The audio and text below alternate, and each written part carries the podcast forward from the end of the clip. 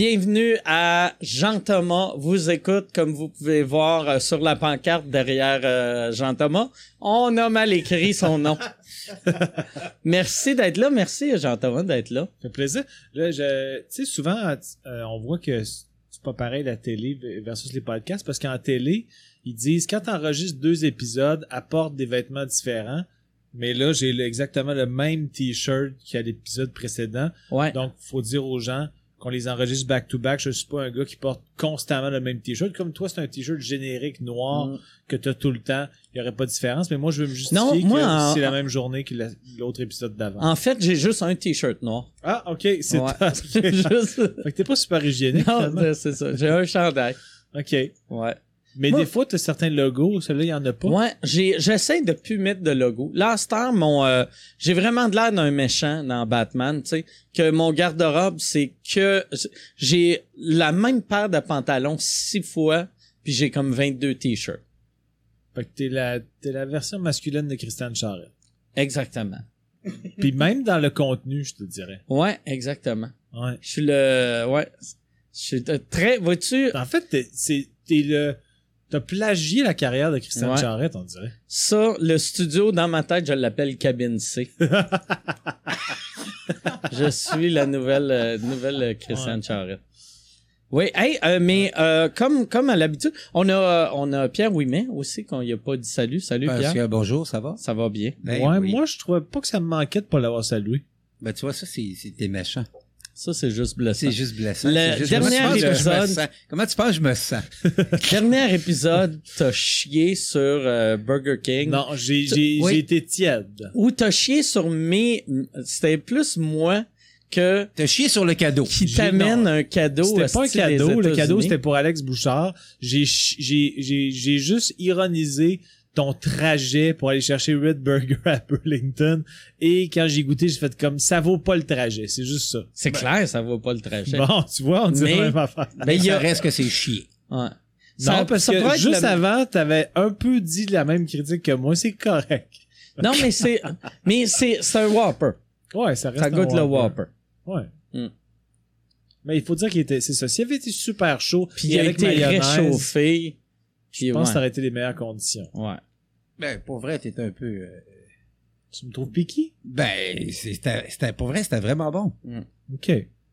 Ben, t'es très, tu vois, ça, si jamais les, des, euh, les gens du marketing de Burger King veulent récupérer un extrait là-dedans pour Ouais, le diffuser aux États-Unis, ton Ouais. bout à toi, ça risque de te faire Ouais, ouais. beaucoup d'exposure parce que Ouais, t'es tu- très élogieux. Pierre Ouais, oui, oui. mais c'est comment faire du cash. Ouais, Toi, tu vas mourir pauvre. Ouais, Porte-parole de Burger King Ouais. demain. Ouais. Tu Tu vient de se faire 14 000 Big picture. Pense big vient de se faire 14 000 pièces. Ils viennent, Burger King vient de déposer de l'argent dans son PayPal. Ouais. Ouais. Et voilà. Et ça- Hey, mais on a plusieurs questions. La semaine passée, en plus, ou hier, ou il y a 20 minutes, Mm. on a, euh, dépendamment si tu t'écoutes sur Patreon ou euh, sur euh, YouTube ou euh, Facebook ou euh, toutes les places qu'on est, euh, on a répondu, d'habitude, on répondait juste à une, une ou deux questions. Là, on a répondu à une vingtaine. Euh, on va essayer En de battre ça cette semaine. Première question, qui est euh, Frédéric Donnet. Euh, qui, Comment ça s'écrit donné? euh, D-O-U-E-S-T. Non, non. non, c'est... non, c'est... D... c'est... c'est... Ouais, c'est D-I-O-N. Non, c'est euh, C'est bon, c'est bon, D-O-N-N-E-T. Donnet. Donné. Ou Donnette, mais je pense pas, tu sais. Donné, je pense. Ouais, mais Frédéric Donnet, euh, qui écrit Mike et Jean-Thomas, vous êtes initiateur de plein de mots, expressions trendy via vos podcasts, brag. Euh, pourquoi ne pas commercialiser encore plus? Ben, effectivement, euh, s'il y avait un t-shirt brag, ça pourrait être une bonne idée, là. Je pense que ça, Ouais. c'est lequel, euh, avez-vous, euh, des résultats de lesquels sont le plus vendus? Les, Euh, le, le plus vendu, c'est Qu'est-ce qui est weird? OK. Qu'est-ce qui est weird vend le plus? Euh, sort avec vend le moins. Ça, ça m'a surpris. Je pensais que sort avec allait être numéro un. C'est que, ou non, c'est quel- Sigmund Michel, il y en a trois. Qu'est-ce qui est weird numéro 1? Sigmund Michel numéro 2. Euh, sort avec numéro 3. Numéro 4, qui est notre logo. OK. Puis Michel, sur le coup, il a dit ah, on va se débarrasser du logo. J'ai fait mais Chris, c'est le seul qui a du sens, tu sais. Mais sur, celui euh, où c'est marqué Sort avec, c'est moi Michel, il y a quand même Le logo, le ouais, logo ouais, ouais. dans, dans- ouais, dans carré. Puis, là. mais il n'y a pas une si grosse différence que ça. Puis moi, j'avais remarqué, le sort avec, il vend plus à l'international. Tu sais, il, ouais, y avait, chaque fois qu'il y a des commandes, mettons, en Afrique ou aux States, c'est tout le temps un sort avec. OK. Ouais. Je Parce pense- que brag, peut-être que ce serait internationally Ouais. popular, maybe? Mais euh, Ouais, j'ai vu que, euh, tu sais, parlant de brag, puis qu'est-ce qui est weird, j'ai vu que on est dans les euh, charts de 15 pays. OK. On est, euh, ouais, on est, euh, euh, ceux qui m'ont surpris, il y a, euh, La Nouvelle-Guinée. non, mais on est au Gabon, euh, Gabon, euh, Cameroun, euh, la Grèce, euh, la Grèce, ça doit être juste vu que j'ai un podcast anglais avec euh, Pantelis et Poseidon, que là, je suis devenu dans leur tête un grec honoraire. là.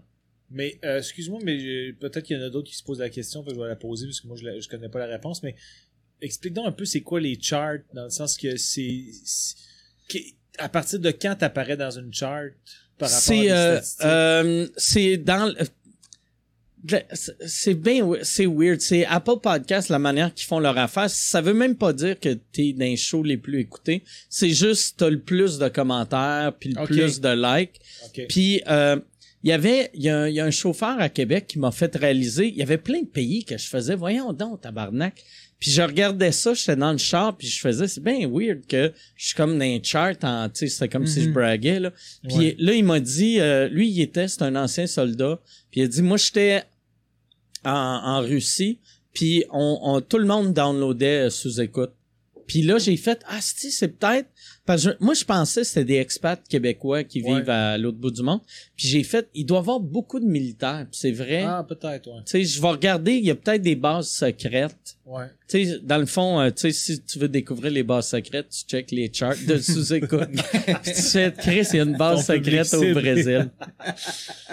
Mais euh, parce qu'une affaire que, que j'ai remarqué que tu fais pas autant que dans les autres podcasts que j'écoute, puis j'ai l'impression que dans le fond, je, je- je sais que c'est relié au fait que t'es peut-être pas t'es pas quelqu'un qui quêteux, là. T'es pas. euh, Je parle moins Mais- de mon Patreon que la plupart du monde. Euh, c'est vrai que t'en parles peut-être un peu moins aussi, mais c'est tu demandes pas aux gens parce que j'ai l'impression que pour plusieurs podcasts, pour le, le- la façon qu'ils répertorient, ça a l'air impor- important, mais allez me donner 5 étoiles sur euh, ouais. Mais ça on- parce que dans plusieurs podcasts que j'écoute en ce moment, j'écoute Ouais. euh, Dr Death puis euh, c'est des podcasts de, de criminalisés, des, des histoires criminelles ou euh, puis au début ils disent tout le temps ou à la fin ils disent Don't forget Ouais. to give us five stars, it's super important Ouais. for uh, for us. Euh, donc je sais pas trop si plus ils ont d'étoiles, plus, plus ils peuvent Plus- vendre de la pub peut-être. euh, même pas, c'est juste pour l'ego, c'est pour Tu monter penses? dans les charts. Puis euh, mais Apple Podcast, la raison pourquoi leur- leurs charts sont weird de même, c'est que s'ils allaient avec le nombre de downloads, tout le monde qui a un nouveau podcast abandonnerait Mhm. b- rapidement parce que tu sais c'est impossible d'aller chercher les chiffres mettons d'un d'un Joe Rogan ou Ouais, ouais. même au Québec mes chiffres à moi parce que ça fait des années je, Ouais. tu sais je bâtis lentement mais sûrement mais quand tu as un nouveau podcast euh, vu que euh, c'est pour ça que tous les nouveaux podcasts sont tout le temps dans le top 20 Ils veulent euh, valoriser le monde un peu pour ouais, leur donner le goût de fait, continuer fait à qu'il en donne faire. le goût. Moi, tu sais, mon premier euh, podcast que j'avais fait en anglais, qui est vraiment moins populaire que Two, Two Drink Minimum, j'avais été euh, dans le top 10 aux États, puis j'étais comme, voyons, tabarnak. Je- c'est bien cool que je suis top 10 aux Ouais. États, mais j'ai été top 10 aux États, puis après la deuxième semaine, j'étais même pas dans le top 1000, qui est pas normal, là, tu sais, d'habitude, tu vas pas de... ouais. Ouais, tu sais, tu vas pas de huitième à Euh, 14 1700. 000. Ouais, ouais. Mais euh, fait que c'est, c'est ça marche juste avec les euh, ben moi ceux que je sais, je sais que c'est les étoiles puis les commentaires, OK. puis aussi un nouveau euh, il, compare à comment c'était la semaine d'avant. OK. Fait qu'un nouveau est tout le temps automatiquement euh, plus hot. Puis pour ça c'est impressionnant maintenant un podcast comme Rogan que lui il est encore numéro un en humour après autant d'années. Puis l'affaire qui aide Rogan c'est qu'il y a plus qu'un épisode par semaine. Ouais. Puis comme là nous autres les sous-écoutes depuis qu'on a le ben de- depuis qu'on a fait une couple d'épisodes euh, ici puis euh, puis avec ceux à Québec le fait d'être deux fois par semaine puis les, les vous écoutes que j'ai mis ça ça l'a aidé aussi pour les Ouais. charts Mais il y a une question que je dois te demander euh, hors onde, mais je peux te la demander en onde, euh, peut-être pour avoir ton avis, mais parce que euh, bon, euh, tu m'as dit que ça te tentait qu'on en fasse d'autres des en route vers Survivor, mais l'autre jour, je me demandais, parce qu'il y a une couple de personnes qui m'ont demandé euh, soit en, en commentaire YouTube ou est-ce que l'audio va se retrouver sur Spotify puis iTunes? Ouais, ouais. je pourrais le faire, mais là, si, mettons, c'est plus à l'automne, parce que c'était comme plus un pilote, est-ce mieux que, euh, quand il va y en avoir plusieurs à l'automne que là, j'ai mettre tout ensemble ou tu me suggérais quand même de, le seul épisode que j'ai de le mettre quand même tout de suite? Ouais, moi je le euh, mettrais tout de suite euh, Spotify tout euh, ça Même s'il y a un décalage entre le premier Oh, et ouais, le c'est deuxième. pas grave, tu sais. Ok. Ouais, c'est vraiment pas grave. Ok. Sais, euh, parce qu'il y a, y a bien du monde que, tu sais, ben, il y a bien du monde qui font juste écouter des podcasts. Moi, je, moi, je suis le genre de personne visuelle. Moi, j'aime ça, Mhm. l'avoir. Euh, Chaque fois que je regarde des podcasts, j'aime ça les regarder. Fait que même, même les audios, souvent, je les, écoute sur mon ordi. Ouais, ouais. Fait que, puis les, les vidéos, je- j'ai d'autres, euh, j'ai d'autres pages d'ouvertes par, par-dessus. Fait que je le regarde pas vraiment, mais des fois, je peux aller voir, tu sais. Ouais, ouais. Moi, je, je- dans mon auto, j'en écoute beaucoup là, quand et je faisais beaucoup de routes Québec-Montréal ou sur, en, en tournée, mais j'écoute beaucoup de podcasts audio. Là, en ce moment, j'écoute euh, un qui s'appelle Criminal, puis j'ai fini d'écouter Doctor Death, qui était vraiment... C'est six bon? épisodes de... Ouais, c'est vraiment... C'est six épisodes de, de 35-40 minutes, mais c'est comme un, un documentaire audio sur un, un chirurgien qui a paralysé et tué plusieurs personnes via ses opérations. Ah, ouais. C'était-tu comme- voulu ou c'était juste malhabile? C'est sont pas sûrs. c'est pas clair. Tu l'écoutes, tu fais comme c'est assurément un fou qui est comme euh, pas capable de qui a une obsession de devenir compétent ou qui accepte pas qu'il est incompétent puis qui qui qui qui occulte qui euh, ben occulte c'est un bon terme mais je vais pas larguer personne mais qui qui veut qui J'ai pas compris larguer. De quoi tu parles? tu m'as perdu deux fois. qui, euh, qui fait abstraction du fait qu'il a, qu'il a rendu des gens paraplégiques puis qu'il a tué du monde.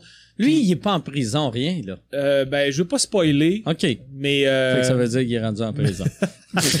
mais il y a- il- c'est vraiment hyper intéressant. Mais je pense que les gens. C'est Dr. Death? Dr. Death. ouais. Ah ouais, je vais, je vais l'écouter en partant d'ici. Moi, j'ai beaucoup aimé ça. J'ai écouté Dirty John. T'as-tu écouté Dirty John? Non. Le podcast, c'est vraiment intéressant aussi. Il y a, il y a eu un, un- un documentaire et aussi une série Netflix euh, qui sont. Moi, j'ai écouté le podcast avant, puis le podcast est vraiment meilleur.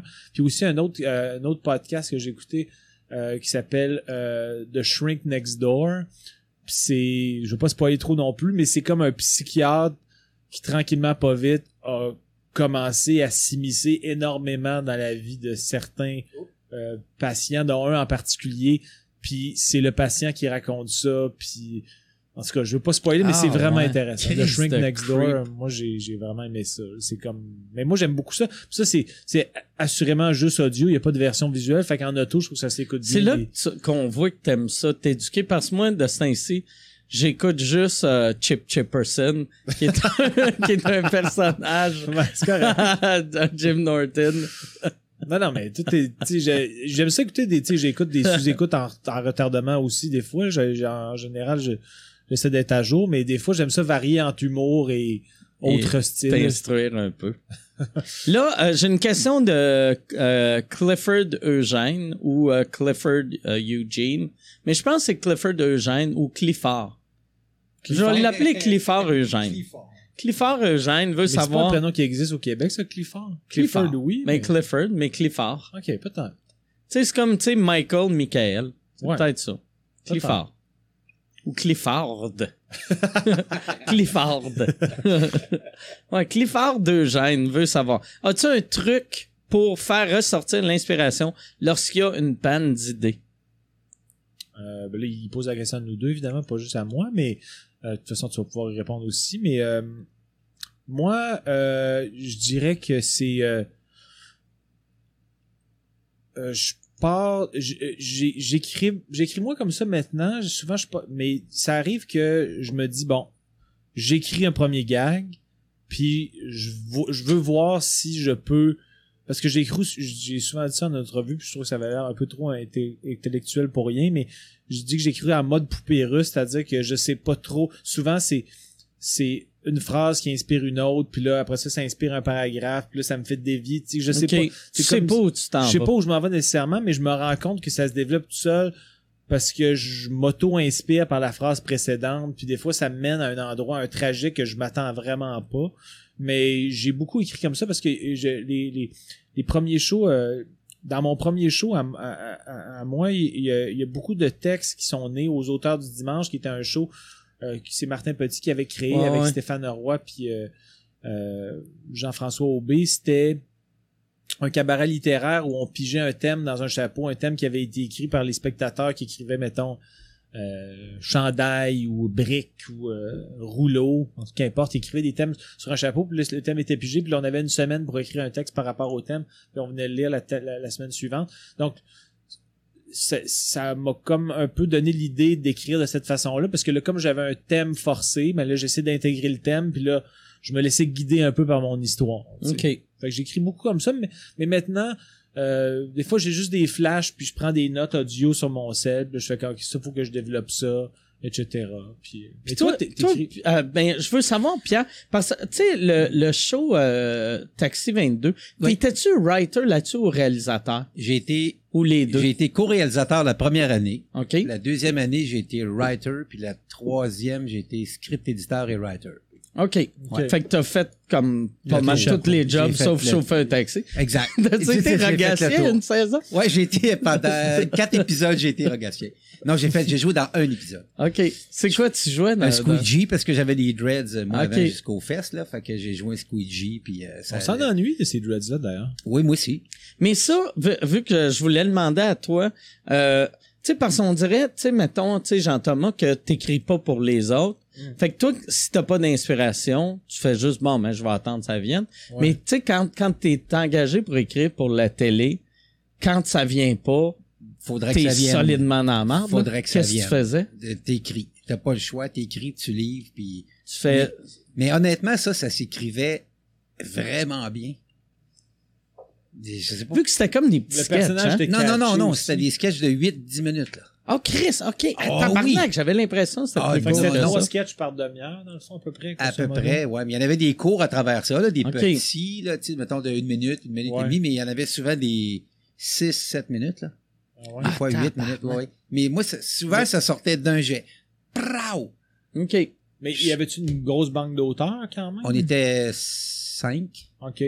À peu Qui est près. pas ouais. beaucoup pour la télé. le temps. 4, 5. Parce que moi, j'ai écrit pour euh, AC, l'émission à sketch euh, que Louis Morissette chapeautait, qui était comme une, une, euh, une version d'un show qui s'appelait What If. là. Je pense que c'était un show britannique à la Ah base. ouais. Où, Ah euh. Ah oui, me et si. E-T. Et si? pas. OK, ET, espace parce ça, sonnait comme AC. Ah. AC.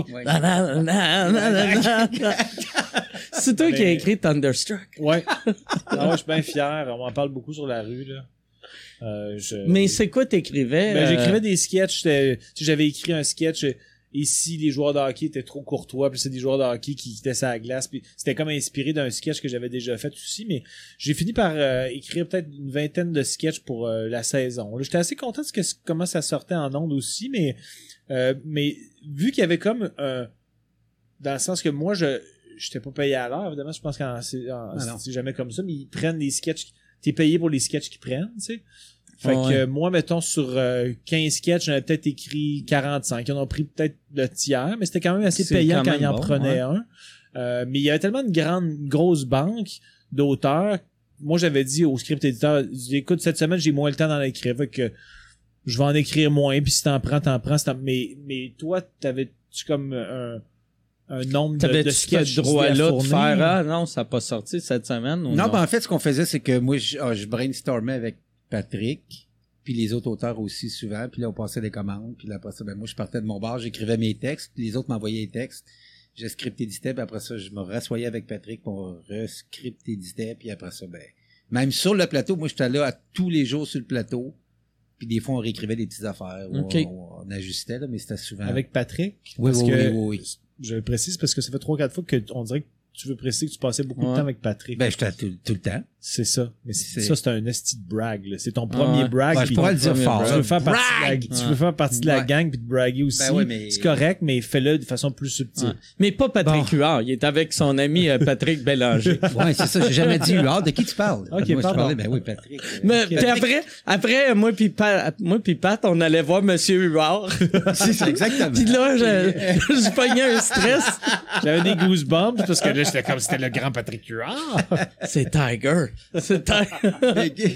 Mais il y avait José Fortier qui travaillait aussi là-dessus Ah dans ouais, les, premières, les deux premières saisons, je pense. José a travaillé Elle, là-dessus. elle faisait comme la mise en scène? Ben, script Elle au script début, puis euh, un peu de mise en scène aussi, je pense. Ouais. OK.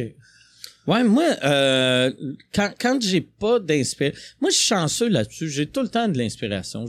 Les seules fois que j'ai pas eu d'inspiration, c'est euh, pendant ma dépression. Puis Je n'avais pareil, mais c'était juste des affaires qui avaient, ça avait juste comme pas de sens. Tous Ouais. mes sketchs finissaient avec un suicide ou, ou quelqu'un qui ruinait sa carrière. Mais est-ce que que tu ta- t'assois pour écrire ou tu t'écris, tu t'assois quand tu as quelque chose dans la tête? moi, moi, je m'assois euh, un coup que le sketch est déjà écrit dans ma tête. Oh, OK. Tu sais, comme j'ai écrit une affaire à Québec dans ma tête, puis j'en avais parlé, je pense, à Two Drink Minimum, mais c'était une idée pour un sketch de d'un magasin de fusils, puis je sais pas ce que je vais faire avec ça, mais l'idée, qui, l'affaire qui me faisait rire, c'était d'aller dans un magasin de fusils, puis là, le fait, ouais, j'aimerais ça acheter un fusil, ok, oh, euh, c'est pour, euh, tu sais, euh, juste euh, me défendre, tu sais, ok, parfait, puis là, il te montre les fusils, tu fais, parfait, lui, non, non, je l'aime vraiment pas. Puis juste à faire, monsieur, est-ce que vous voulez vous suicider? Mais non, Chris, ça roule au bout, tabarnak, regarde ça. Regarde le cash dans les poches. Ah, Regarde des, là, tu montres des photos. Regarde les, toutes les filles qui trippent sur moi. Donne-moi celle-là, donne-moi celle-là. OK, attends. Non, Juste le gars, ben, tu sais, c'est encore un Ouais, sketch là, de suicide, là, mais ouais, ouais, non, c'est un sketch euh, de suicide de gars qui est pas en dépression. Mais j'ai remarqué que, tu sais, on a comme, on est à milieu de la même façon d'écrire, mais euh, ce que je trouve, euh, ce que je trouve fort, c'est que souvent tu, as comme une idée de, de, de, mais t'écris sur scène. Tu sais, des fois tes impros, ça Ouais, vient ouais. de, tu sais, je pense que tu connais tellement tes mécanismes de, t'as tellement confiance en ton écriture puis t'as, t'as ton, ton, ton vécu scénique que des fois je t'ai vu euh, roder ou même quand t'avais un numéro d'assez installé puis là tu rajoutes un gag puis il marche puis là tu fais du millage dessus puis on voit que t'écris sur scène puis tu- en général pas tout le temps mais en général tu le retiens quand tu vois que ça marche tu retiens même le wording tu sais euh, la façon que tu t'es rendu à ton Ouais. punch tu le retiens puis tu On le refais, dirait, tu je sais pas si c'est parce que j'écris pas assez vite sur un ordi. Si maintenant je pense à une joke, si j'ai dit euh, à, à haute voix, c'est je vais avoir le wording parfait. Si je l'écris, là pendant six mois, je vais être comme c'est-tu ça, ça, c'est-tu mieux ça, tu sais. Euh, on dirait sur scène, je trouve tout le temps le bon wording. Puis vois-tu comme j'ai dans mon euh, dans mon nouveau show euh, noir brag, j'ai euh, j'avais j'ai un numéro que j'avais pas de fin. Puis un moment donné, j'ai improvisé une fin, puis j'ai fait ah c'est drôle. Puis après, j'ai improvisé un autre petit un autre petit tag sur cette fin là. Puis après, ça marchait. Puis après un autre. Puis là, c'est rendu que le numéro qu'avant avait pas de fin. Là, il y a genre huit bons gags back Ah à back que c'est juste relié trois mots, trois mots, trois mots, cinq mots, trois mots. Ouais. Fait que, tu sais, moi, en plus, toutes des histoires. Fait que, tu sais, quand j'arrive avec huit punch en, en une minute à la fin, ça, ça rajoute un ça esti. rajoute en esti. Puis c'est un numéro qu'à la base, que j'étais comme, ouais, il me semble que c'est faible, ce bout-là. Puis là, c'est devenu un de mes plus forts, ouais. Ouais, ouais. Ouais, je- ça, c'est ça la beauté, je trouve, d'improviser sur scène. Mais en, en couple, parce que moi, je sais que quand je mémorise un texte, quand je fais un, un- je m'apprête à roder un numéro, euh, je l'apprends à la virgule près, puis je le répète vraiment parce que j'ai Mhm. envie de donner la meilleure chance possible à mon premier jet pour me donner confiance parce que j'ai peur que si je l'apprends so-so puis que je check mes feuilles, je vais faire comme j'ai pas donné la meilleure chance Ouais, ouais, ouais. au texte puis là s'il marche moins je vais faire comme si c'est parce que je l'ai mal interprété ou parce que le texte est pas bon Puis- fait que je me dis bon si je le fais du mieux possible ça peut arriver que je le rate mais du mieux possible je fais j'ai donné la meilleure chance j'ai l'impression mais moi quand j'écris j'écris vraiment beaucoup à virgule près puis je je moi, quand j'écris ma phrase, je, je la dis tout haut. Je fais, OK, je pense que là, c'est de même, il faut que je la fasse la première fois.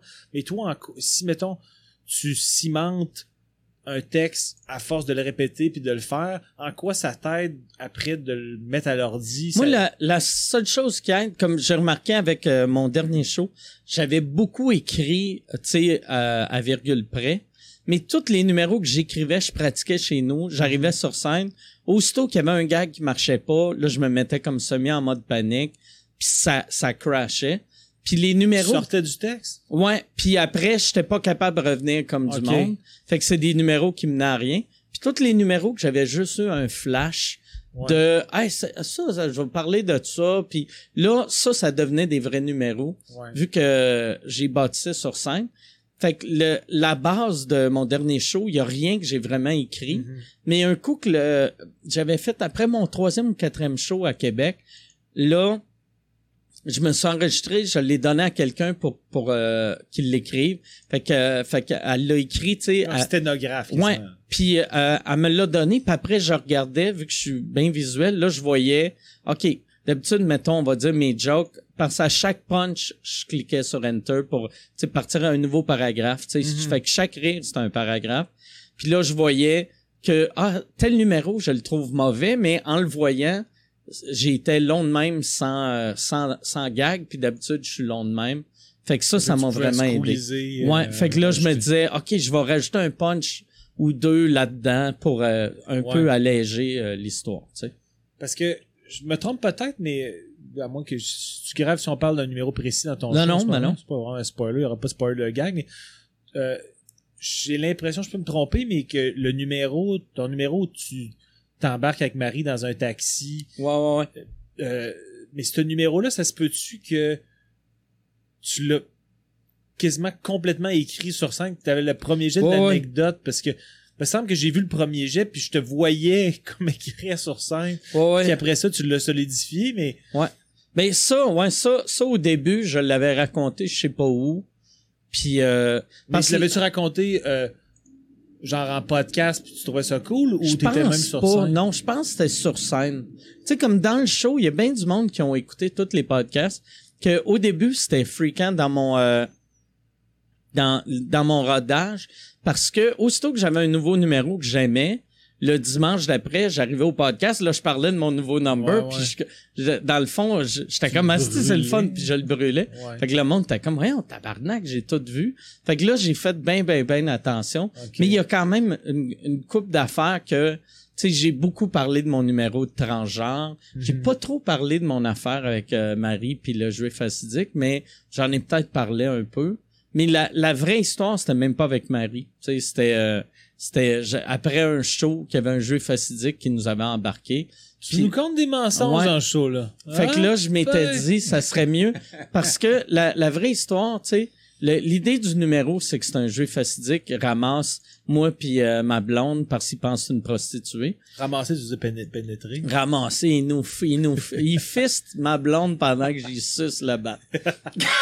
C'est- c'est- Ah, Fait ben, que ouais, c'est il nous ramasse. Ah, Ah ouais, il Mais euh, ouais non, mais la, la vérité c'est que non, il nous avait euh, il nous avait pris en, en auto euh, parce que nous autres on pensait que c'était un taxi puis lui il pensait que elle c'est une prostituée. La vraie histoire c'était après c'était une vieille vieille vieille histoire c'est euh, on avait fêté les 10 ans de testostérone au Métropolis puis il y avait euh, la mannequin Marie-Claude Bourbonnais qui est Ah une là, fille qui est une fille de Québec tu sais qui a des énormes seins. Ouais, ouais. Puis euh, on partait de la tente VIP, euh, puis après on allait manger de la poutine à un, à un resto quelconque. Puis on était une gang, fait on avait essayé d'embarquer dans un taxi. Puis là il disait ah vous êtes trop, vous êtes trop. On a essayé d'embarquer dans un, un autre taxi, vous êtes trop. Puis là elle avait dit hey il y a une minivan là, on va embarquer dans la minivan. Fait qu'on a suivi elle, on est rentré puis on est parti.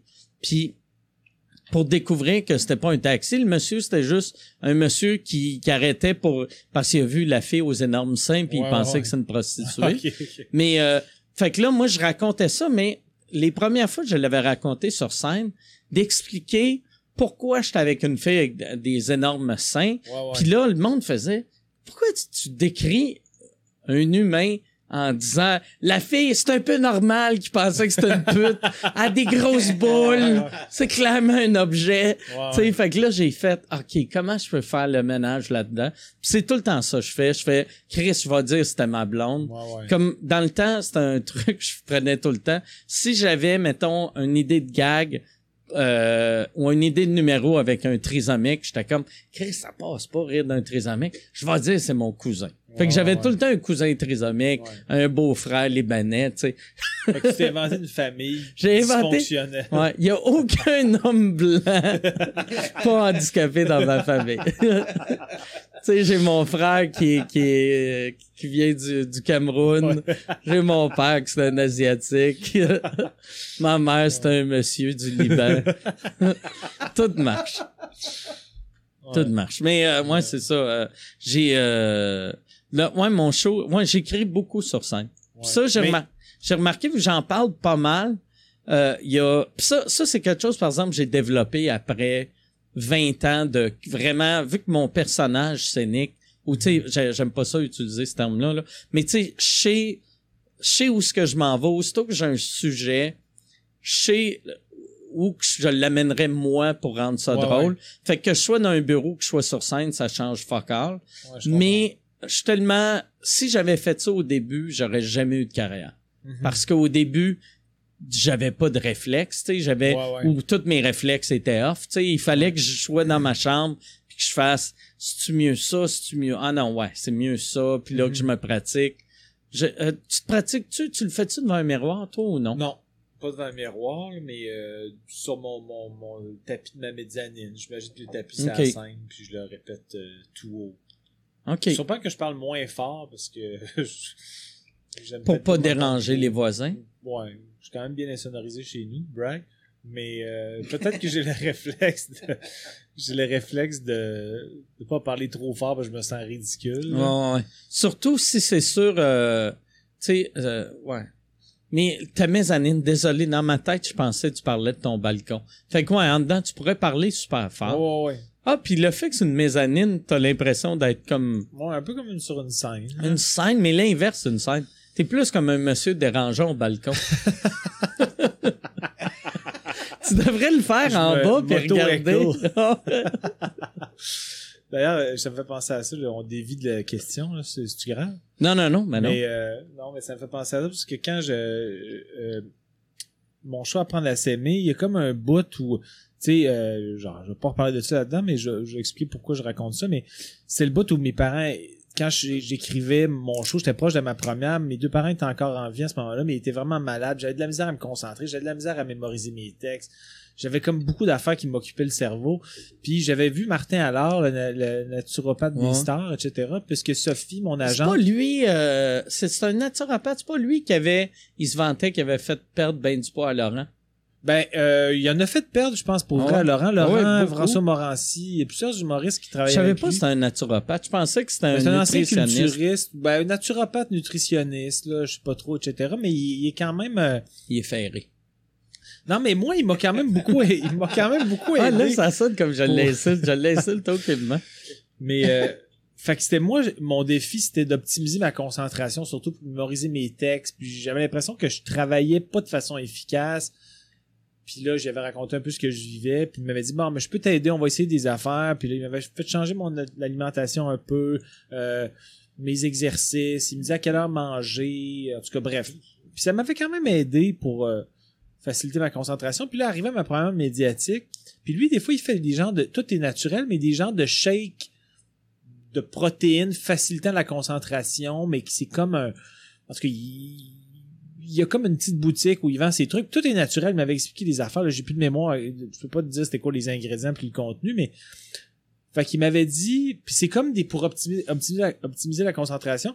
Fait que là, c'était la veille de ma première. Puis j'avais pas de show la veille de ma première. Puis il m'avait dit Bon, on va faire un test à soir. Fais ton show chez vous. Fais-le à l'heure que tu es censé le faire demain. Fais-le à 8 heures. Mets tes cues de son chez vous. Puis fais ton texte. Fais ton show au complet. Mais prends le, le, le, Le petit shake le avant. shake une demi-heure avant. Parce que c'est ça que tu vas faire demain. Je prends le shake. je commence. Je mets mon cue de ma musique d'intro à 8 heures. Je fais, là, mon, mon premier euh, bout, c'est un genre de c'est un, c'est un stand, pas un un stand-up, mais je fais des liners de coq à l'âne de mon cerveau décousu pendant 15-20 minutes au début. Puis c'est tous des liners que je maîtrisais par cœur. Je savais lesquels étaient après les, enchaînements, les mots pivots pour me rappeler de. Puis là, je, je commence mon show. Tu te rappelais de rien. Je suis après ma première ligne, j'étais comme, c'est quoi après? J'avais aucune espèce d'idée. Je cherchais, j'étais comme là, je me suis mis à paniquer. Je fais que je peux pas faire ça demain. Je vais aller d'un fou à ma, à ma première. Fait que là, j'appelle Martin et je dis, écoute, je, je, je, je T'as-tu, me rappelle plus tu de l'as, rien. tu as appelé après ton faux spectacle ou pendant ton Ah, spectacle? j'ai arrêté mon faux spectacle, je me rappelle Ok. plus de mon texte. Fait que là, j'ai C'est un manque dit- de respect pour ton faux public, ça, me semble. T'aurais pu Ouais, attendre j'ai dit, ah, fausse j'ai eu entraque. quelques plaintes. ouais, fait que là, euh, je l'ai appelé, je l'ai appelé, j'ai dit, écoute, je ferai pas ça demain. Il dit, ok, ben, c'est correct. Il dit, c'est pour ça que je voulais faire un test ce soir. Ah ouais, mais il a été Mais- intelligent de faire Ouais, ça ouais. de même, tu sais. Ouais, ouais. Mais il y, en a parce qu'il m'a dit souvent, quand j'ai un peu de temps, on peut trouver le bon dosage, etc. Ouais, Mais là, on n'a pas de marge de manœuvre. Fait qu'on on fera rien demain. là. Tu prendras des noix d'acajou à 7h30. Puis, puis ça a super bien été ma première, mais une chance qu'il m'a fait faire ça la Ouais, veille parce que sinon, ma première, ça aurait été un désastre. Ça, ça veut dire que probablement les premières fois qu'il a fait ça au monde, il a dit prends ça avant le show. Il a dû une mauvaise expérience pour un humoriste. Après, il a réalisé Oh Chris, ah ouais, on va faire prochain coup. Ouais, ouais. Ah ouais. On va le grimper tranquillement. Faudrait s'informer avec qui qui a travaillé avec, qui est pas dans, dans sa bio. Quelle mauvaise expérience. Mais euh, Morancy puis, euh, puis Laurent, il, Ah ouais. le jeu que par lui, il l'aime beaucoup. Puis j'ai vraiment rien à dire. Ouais, puis il avait fait lui, vraiment une ben, belle job avec Laurent. Laurent Ouais. avait perdu un 100 au-dessus Ah ouais, de 100 livres. Ah ouais, ok. Ouais, ouais. Tu sais, vu que Laurent était, euh, tu sais, il est pas petit, là, mais, tu sais, il avait, il avait monté vraiment beaucoup, puis, euh, ouais, il avait perdu au-dessus de 100 livres. Ah, c'est bon. Ça qui est fou, tu sais, 100 livres, Ouais. tabarnak. C'est énorme. Bon, euh, prochaine question. Pendant que tu la lis, je vais juste remplir mon parcours, ça te dérange pas. Je sais pas si faut que tu te remplisses le tien. Ah oui, c'est vrai. j'ai dit, j'ai laissé mon téléphone euh, Là-bas. dans l'autre pièce, ouais, une bonne place. Pierre, il peut aller le chercher, puis de toute façon, le son est exceptionnel. Mais c'est juste dur, euh, tu sais, je vais, je vais y aller. On, on- je vais poser une question, tu vas répondre, je vais aller chercher mon téléphone. OK, mais pose-la lentement le temps que je remplisse le mien. Ben, C'est pas très. Avez-vous déjà Épelle le nom du gars. Qui, qui, qui Marcel, ah, je de- j'aurais dû lire. euh, Lis les autres noms en rafale pour, pour ceux qui, font, qui font comme Chris. J'ai posé une bonne Mais question. ça, Stéph- Stéphane Lavoie veut savoir, tu as le droit à seulement un pour le reste de ta vie. Un repas, j'imagine? Ouais, non, euh, Non. mais ça c'est vraiment pour moi, fait que je vais répondre à la question puis après en lire un autre pour toi. Tu restes vegan et plus jamais d'alcool ou alcool et obligé de manger de la viande? Ouh, c'est une bonne question C'est vraiment une bonne question. Hey. Pour vrai là, Ouh. ça serait euh, ça serait je reste vegan mais euh, je trouverais des drogues qui ressemblent à l'alcool. Je, je deviendrais le gars de GH. OK, mais OK, je peux Je serais tout le temps sur le GH. OK, mais si OK, mais je peux je vais faire une surenchère à sa question. Tu demeures vegan, ouais. mais tu n'as plus le droit d'avoir aucun buzz d'une aucune aucune façon, soit par alcool, soit par drogue compensatoire. T'en as plus de buzz. T'es juste un homme sans buzz, mais tu restes vegan, tu sais que ça. Non non non, mais non. C'est c'est euh, peu importe va manger son peu bœuf. importe, peu importe la réponse, ça va être suivi rapidement d'un suicide.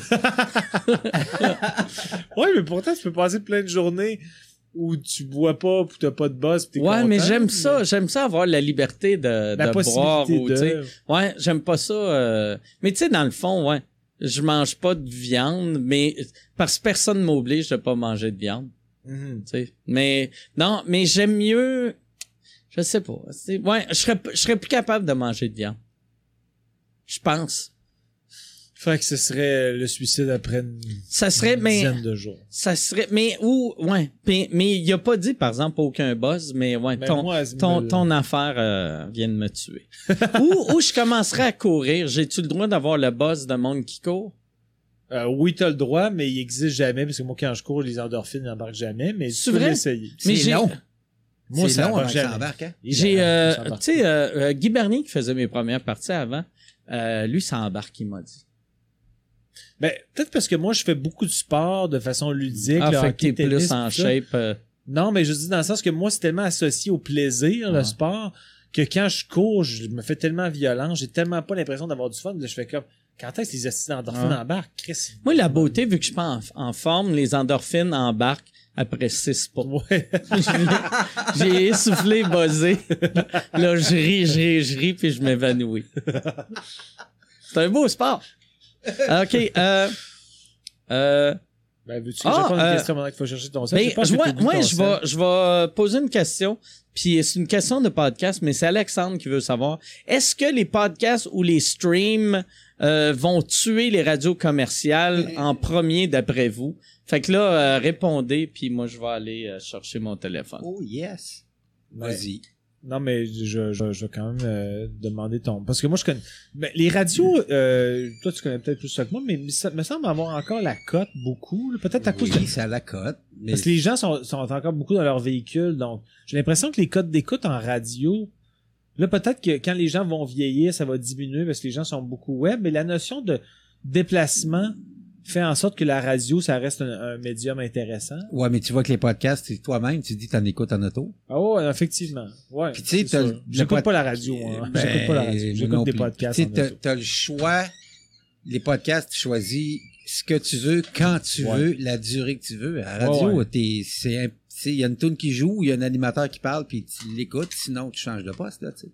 Ouais, Une ben moi j'écoute euh, le 91.9 Sport. Mm. Euh, Ben ça, ça achève, ça, non? Euh, non, finalement leur licence a été renouvelée. Ah, là. il y a eu un truc qui a changé là, avec le, le propriétaire qui était les biscuits Leclerc. là. Je pense. Hein? Finalement, ouais, je C'est les que. biscuits Leclerc qui ont acheté ça. La famille Leclerc, des biscuits, là. Ah, c'est ça? Je pense que oui, là, Ah. mais il y avait, il y avait, il voulait changer le format de la radio, mais finalement, Ils voulaient, Ça- ils voulaient mettre du crémage, puis euh, il de- des petits des biscuits, brisures de euh, chocolat. avec des madeleines.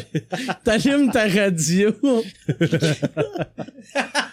peux me tromper, mais je pense que c'est associé au biscuit Leclerc, mais peut-être que je fais un Thomas Levac en ce moment, que je donne une information qui n'a aucun rapport, mais je pense que je me trompe pas. Mais euh, moi, écouter la radio, mettons, euh, commerciale qui est hyper speedée, puis on s'en va à la météo, on s'en va à une petite tonne, un peu de publicité, on va retourner Ben, c'est la très, c'est très formaté. Ouais, mais c'est aussi euh, anxiogène pour moi. Ouais. C'est trop, c'est- ça va trop vite. Je fais comme, ma vie est pas si rapide. Je suis Ah, pas ouais, si fébrile. Puis moi, je suis quelqu'un de calme dans la vie. Fait que si on est tout le temps en mode speedé, de, ah, quand ça va là, ça va là, oublie pas ça. Moi, je fais comme on dirait qu'il il- il essaie de me faire rendre coupable que ma vie est un peu Ouais, ouais, ouais. slow. Mais de la manière la, la question est formulée, c'est comme si la radio commerciale va mourir, mais ça meurra jamais. Ben non. Tu sais, parce qu'il pensait, il pensait que la, la radio, il pensait que, tu sais, il y a bien du monde qui pensait, ah, la télé, mettons, le câble va tuer la radio. Mais la radio, la beauté de la radio, tu rentres dans ton auto, puis si, mettons, t'as une petite course à faire, c'est clair que t'écoutes la radio. Ouais. Tu sais, tu- parce un podcast, ça reste compliqué. Même si à cette heure, c'est plus simple que c'était, là. Mais tu sais, si tu t'en vas de chez vous jusqu'au dépanneur, tu, tu commenceras pas à faire, Non. bon, on va télécharger un épisode. Tu sais, euh, Ouais, ouais, non, je comprends. fait Mais, que- mais, mais moi, à partir du moment où j'ai un trajet de, de 20 minutes, c'est sûr que je me parle Ouais, un podcast. Ben même vois-tu, comme là, moi, euh, euh, de chez nous à ici, c'est à peu près 12-15 minutes, puis j'ai parti un podcast. Ouais. Mais si je vais au dépanneur, qui est à 3 minutes, là, j'écoute la radio. Mais techniquement, je devrais marcher, là. Mais ça serait peut-être mieux, là. Peut-être les endorphines vont embarquer, tu vas avoir ton buzz, t'auras pas besoin de boire. Ouais, exact, exact. Ouais, mais là, là, vu que j'ai pas le goût d'avoir le buzz de marcher, vu que je suis déjà chaud, je prends mon char. Mais toi, ouais, c'est ça. euh, Mais toi, je pense pas que c'est. Ben, je sais pas si ça va mourir, mais peut-être que le modèle, le, format, le, formatage. le de la format, il y aura là. pas le choix de changer. Parce que là, à un moment donné, euh, tu sais, de telle heure à telle heure, c'est ça, puis telle tune, puis un concours, puis tel, tu sais, je pense Moi, qu'à un moment donné. je pense, tu sais, les radios comme les radios musicales, euh, va falloir que le monde assume qu'est-ce qu'ils sont à 100%. Moi, je pense que les radios musicales, l'animateur, l'animatrice nuit quasiment. Tu sais, je fais jouer la musique puis écris le nom de la tune sur l'écran. Tu vas sauver bien du cash. Puis, euh, euh, tu sais, pour du talk, mais juste du talk. Ouais. Arrête, arrête de mettre. Sais, on dirait ils vivent dans le passé, là. Mettre la température, la circulation, on a tout Waze, on a tout, asti, oui, euh, euh, tabarnak. Mhm. Tu sais, on, ben, pas nécessairement Waze, là, mais tout le monde a un GPS dans leur Ouais. téléphone. Ben oui, ben oui. T'as pas besoin de Yves Lucier, asti, qui te dit que le pont Champlain il est bloqué. Mais euh, le AM730 est a des super codes d'écoute. Ça a l'air. C'est vrai? Oui. Parce que le monde. Puis effectivement, moi, quand, mettons, je, je remonte de Québec, je descends, j'oublie tout le temps c'est lequel. Mais quand je, quand je reviens à Montréal, puis je sais jamais si je devrais prendre la 30 ou continuer pour pogner le, le, le pont Jacques-Cartier, j'écoute le 730 puis ça tu mets pas Waze? Mais Waze, euh, c'est arrivé une couple de fois que j'ai eu des par rapport à certains travaux qui qui, qui savaient pas il y a pas eu, pas eu les updates ou personne Ok. n'avait signifié puis que j'ai perdu du temps à cause de Waze fait que j'ai pas des expériences incroyables fait que le AM730 je suis un auditeur Ok. euh, occasionnel. Ça, c'est une affaire qui me fait capoter du Montréal anglophone. Que, tu sais, la radio AM, pour euh, pas mal tous les francophones du Québec, c'est un, c'est un peu mort, sauf, mettons, euh, AM 730. Mais en anglais, il y a encore beaucoup d'ang- d'anglophones qui écoutent CJAD. Il y a, il y a même quasiment plus de monde qui écoute CJAD que Chaume. Pour vrai? Ouais. Mais CJAD c'est c'est du talk, c'est du, c'est du talk AM puis de, de monsieur, là, tu sais. Ok. Moi, j'avais j'avais fait une entrevue avec eux autres il y a une couple d'années pour le Nasty Show. Puis dans le temps, dans ma bio, il y avait quelqu'un qui m'avait appelé euh, euh, euh, The Celine Dion of Dick Jokes. Puis j'aimais Ouais. ça, fait que je l'avais remis dans ma dans ma bio, le, le Celine Twitter. Dion des jokes de graines. Je le mettais partout. Puis là, lui, il fait, il fait, on a ici euh, euh, the, euh, the Celine Dion euh, of comedy. Puis j'ai fait, hey, ouais, it's a Celine Dion of Dick Jokes. Puis là, il avait fait, Hmm, non non non. il avait pesé suppose Ouais. parce qu'il enregistrait 15 minutes avant d'avance, tu sais, vu qu'il avait peur d'être Oh. live avec moi, puis il avait fait là là, il y a des enfants qui écoutent. Fait que euh, les vulgarités là, j'avais fait ah, ouais. c'est toi qui m'as parlé de ça, hostie. Ah ouais. Tu me parles de tu sais, Mais dans le sens que lui, il avait vu le terme, mais il, il voulait pas le dire. il voulait le le le Sans le rendre, cleaner euh, le ou rendre le rendre plus euh, AM friendly là, tu sais. Ok. Mais Chris, Ben, c'est pas le même, Ah c'est pas ben du tout non. la même. Non, c'est pas la même affaire, là. De Céline Dion of Comedy Zero. Ah ouais, mais non. Ah ouais, c'était n'importe quoi. C'était n'importe quoi. Bon, euh, euh, euh, attends. Euh, euh, as-tu seul... OK, attends. Calice. Euh, je vais, je vais essayer de trouver... Ce temps-là, je vais Ouais. chanter Et si tu n'existais pas, Wow. dis-moi pourquoi Oh! j'existe. Ça, J'arrête de chanter, là. Excuse-moi. Non, vas-y. Ça, c'est quelque chose que euh, je savais même pas qu'il existait. Mais c'est, il marque euh, quoi qu'il pense. Lui, Jonathan Aubé, il pense pas qu'on va le lire directement. Il pense que Jason va va, va me souffler dans l'oreille. Euh, euh, Jason Aubé veut savoir quoi qu'il pense euh, de la réadaptation de Brooklyn Nine-Nine au Québec. Flop garanti? Je savais même pas que Brooklyn Nine-Nine allait faire une version Ah oui, je pense québécoise. que c'est Patrick Huard qui a acheté les droits. Qui réalise aussi, je pense. Peut-être qu'il réalise Ouais, je aussi, pense que mais oui. c'est lui qui, qui chapeaute le projet. Il va-tu être un des... Euh, il va ça va-tu être Patrick Huard, le personnage? Ah, je de- sais pas. J'ai aucune idée, mais je sais que je pense que c'est lui qui a acheté les droits puis Ok. qui bon, il va sûrement réaliser. Je sais pas s'il joue un personnage dedans. Si c'est Huard, Huard, c'est bon ce qu'il fait. Ouais. Euh, mais euh, j'espère qu'ils vont le faire. En même temps, J'ai très peu écouté Brooklyn Nine-Nine, fait que je... le défaut, le défaut d'acheter des trucs au Québec, je trouve, là, tu sais, comme, euh, tu sais, la, la version de The Office qu'ils ont acheté, c'est qu'ils ont juste fait une copie du, du vrai produit, Ouais. que ça a été un désastre. Pour que ça marche, il faudrait avoir des writers pour s'inspirer puis s- s'adapter. Tu sais, comme le Saturday Night Live Québec, c'était pas mauvais. Ouais, ouais. Tu sais, mais, mais vu qu'il il avait acheté les droits puis après il s'inspirait. Fait qu'il faisait comme, me semble, à, à mon souvenir, il y avait quelques sketchs originaux, mais il y avait aussi des, Ouais. des sketchs, des sketchs euh, de, adap- euh, pas adaptés, De- des sketchs euh, qui étaient juste traduits Ouais, euh, ça, directement. ça c'était des, c'était des désastres. Ouais, c'était dégueulasse.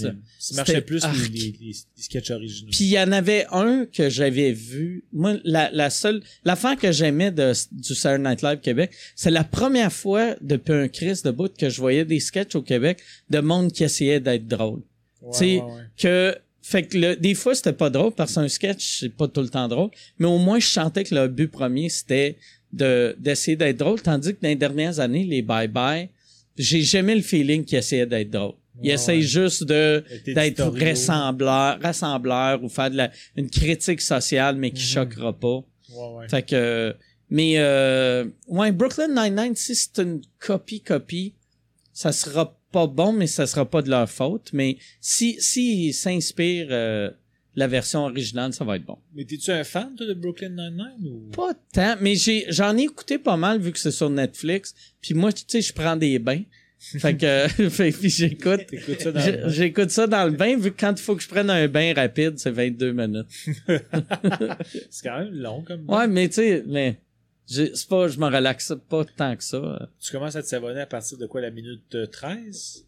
Euh, je me savonne tout le long. Pour vrai? Non, non, non. La peau qui... Je me pèle. savonne, je me savonne euh, Pas. vers, vers la minute 18. Ok, Parce que j'aime ça un coup que je me savonne, je me rince, je crisse mon camp. Ok, tu veux pas rester dans ta Ouais. dirt? Ah non, je veux pas, ouais, c'est ça. Je me encore, il me semble que t'avais, euh, t'avais un, un, un produit euh, pour, euh, c'était quoi ta produit pour les peaux euh, sensibles? C'était quoi? J'avais comme rito par une bouteille. J'avais à affaire vu que j'avais comme une, une, euh, c'était comme un savon pour les peaux sèches, mais c'était pour les, les 40 ans et plus. Ok. Puis là, tu trouvais ça drôle, puis que j'avais un savon de personnes âgées. tu sais. mais Je que j'ai- demandé si c'était à toi, tu disais, ouais, c'était à moi. le pire, j'ai pas arrêté de m'en servir parce que j'avais honte. C'est juste, j'avais acheté ça quand j'étais en, euh, quand j'étais en, en Allemagne, brag. J'avais eu un savon gratuit à l'hôtel, j'avais fait Chris, c'est le meilleur savon que j'ai eu de ma vie. Puis c'était un Nivea. Fait que j'étais allé à, à la pharmacie, puis il y en avait plein, puis j'en avais acheté un pour en avoir un gros pour le reste de la tournée. Puis j'ai fait c'est Nivea, ils vendent ça au Québec. Ouais. Puis quand je suis arrivé, j'ai jamais retrouvé la même affaire. Puis même je l'ai pas retrouvé dans aucun autre pays européen. C'est une affaire allemande. Tu pourrais faire des, des, des, euh, des enquêtes aussi exhaustives que pour tes que burgers. pour mes Impossible Burger. Je suis juste un grand voyageur de produits pas tant hot que ça. Je fais 22 heures de char pour un hamburger tiède. Je vais jusqu'en Allemagne pour un savon qui nettoie pas tant. mais ouais, c'est mais je- euh, le savoir que c'est euh, UR, ça me donne espoir que ça va être mieux que que je pensais. Ok. Euh, as-tu euh, euh, Olivier veut savoir. As-tu aimé ton expérience en anglais, Jonathan? Jonathan? Parce qu'il a écrit J- euh, J-E-N-A-T-H-O-M. Jonathan. John Tom. Jonathan, on dirait le nom d'une porn star à moitié asiatique. tu sais, une Eurasian, là. Tu Jin sais, sa mère est philippine, son père, il est, il est disparu. Euh, euh, oui, oui, j'ai vraiment aimé ça pour vrai. Euh, ben là, j'ai j'ai j'ai fait. Euh, tu sais, on a fait un- au terminal un moitié stand-up en anglais, Ouais, l'autre moitié on faisait, on a fait en route vers Survivor. Moi, j'ai vraiment aimé la formule. Je pense que tu as aimé ça aussi. ouais, mais, vraiment. mais c'était cool. Puis j'aimerais ça qu'on en refasse à l'automne. Mais aussi, j'ai j'ai euh, j'ai écrit au frère à Sugar pour avoir des des pouvoir me, me faire des des avoir des petits shows de 10-15 minutes dans Ouais, des parce que le frère là. à Sugar Sammy, euh, euh, il book, il book en anglais. book, il book en anglais. Ouais. Puis j'ai- quand il y a François, François Bellefeuille a fait ses soirées au bordel, j'ai joué dans deux des soirées Ouais, ici. ouais, J'ai vraiment eu du fun. Euh, ça a vraiment bien été.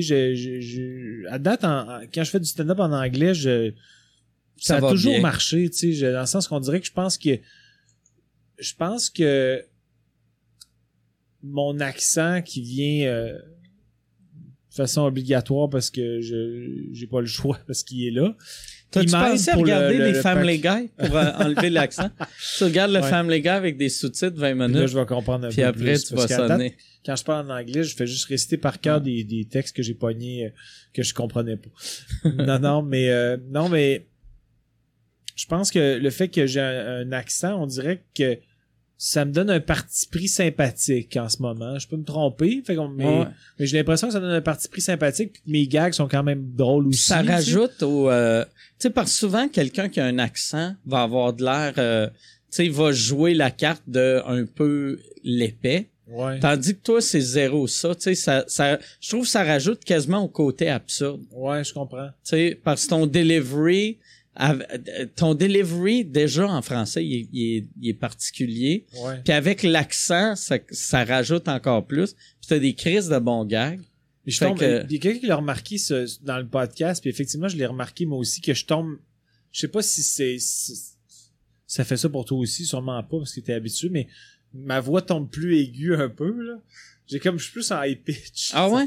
Ouais, je, je l'ai remarqué aussi que ma voix est moins dans les basses, là. Ah, Qu'en français, en, en anglais, je tombe. Do you think, uh, do you, what do you think about this? Ah ouais. Pas tout le temps, mais. moi, c'est l'inverse. En français, je sonne un peu comme une femme. Puis en anglais, je sonne ouais, comme un effectivement, gars. t'es l'inverse, toi. Ouais, je suis l'inverse. Je pense que c'est le fait que j'avais commencé en anglais. Ouais. Ma, ma première langue à la base, c'était C'est plus l'anglais, tu sais. Ouais. Mais pour vrai, non, j'adore ça, faire ça en ce moment. On dirait que ce que j'aime, euh, de, tu sais, parce que Sais-tu comment j'ai, j'ai euh, perdu mon accent quand je parle français? je sens que ça va être, ce sera pas une information sérieuse qui Les vient. pierres à feu avec des sous-titres. Là, je voyais Yabadabadou. Ah ouais. Parfait, Voilà. plus d'accent. je suis devenu un Québécois.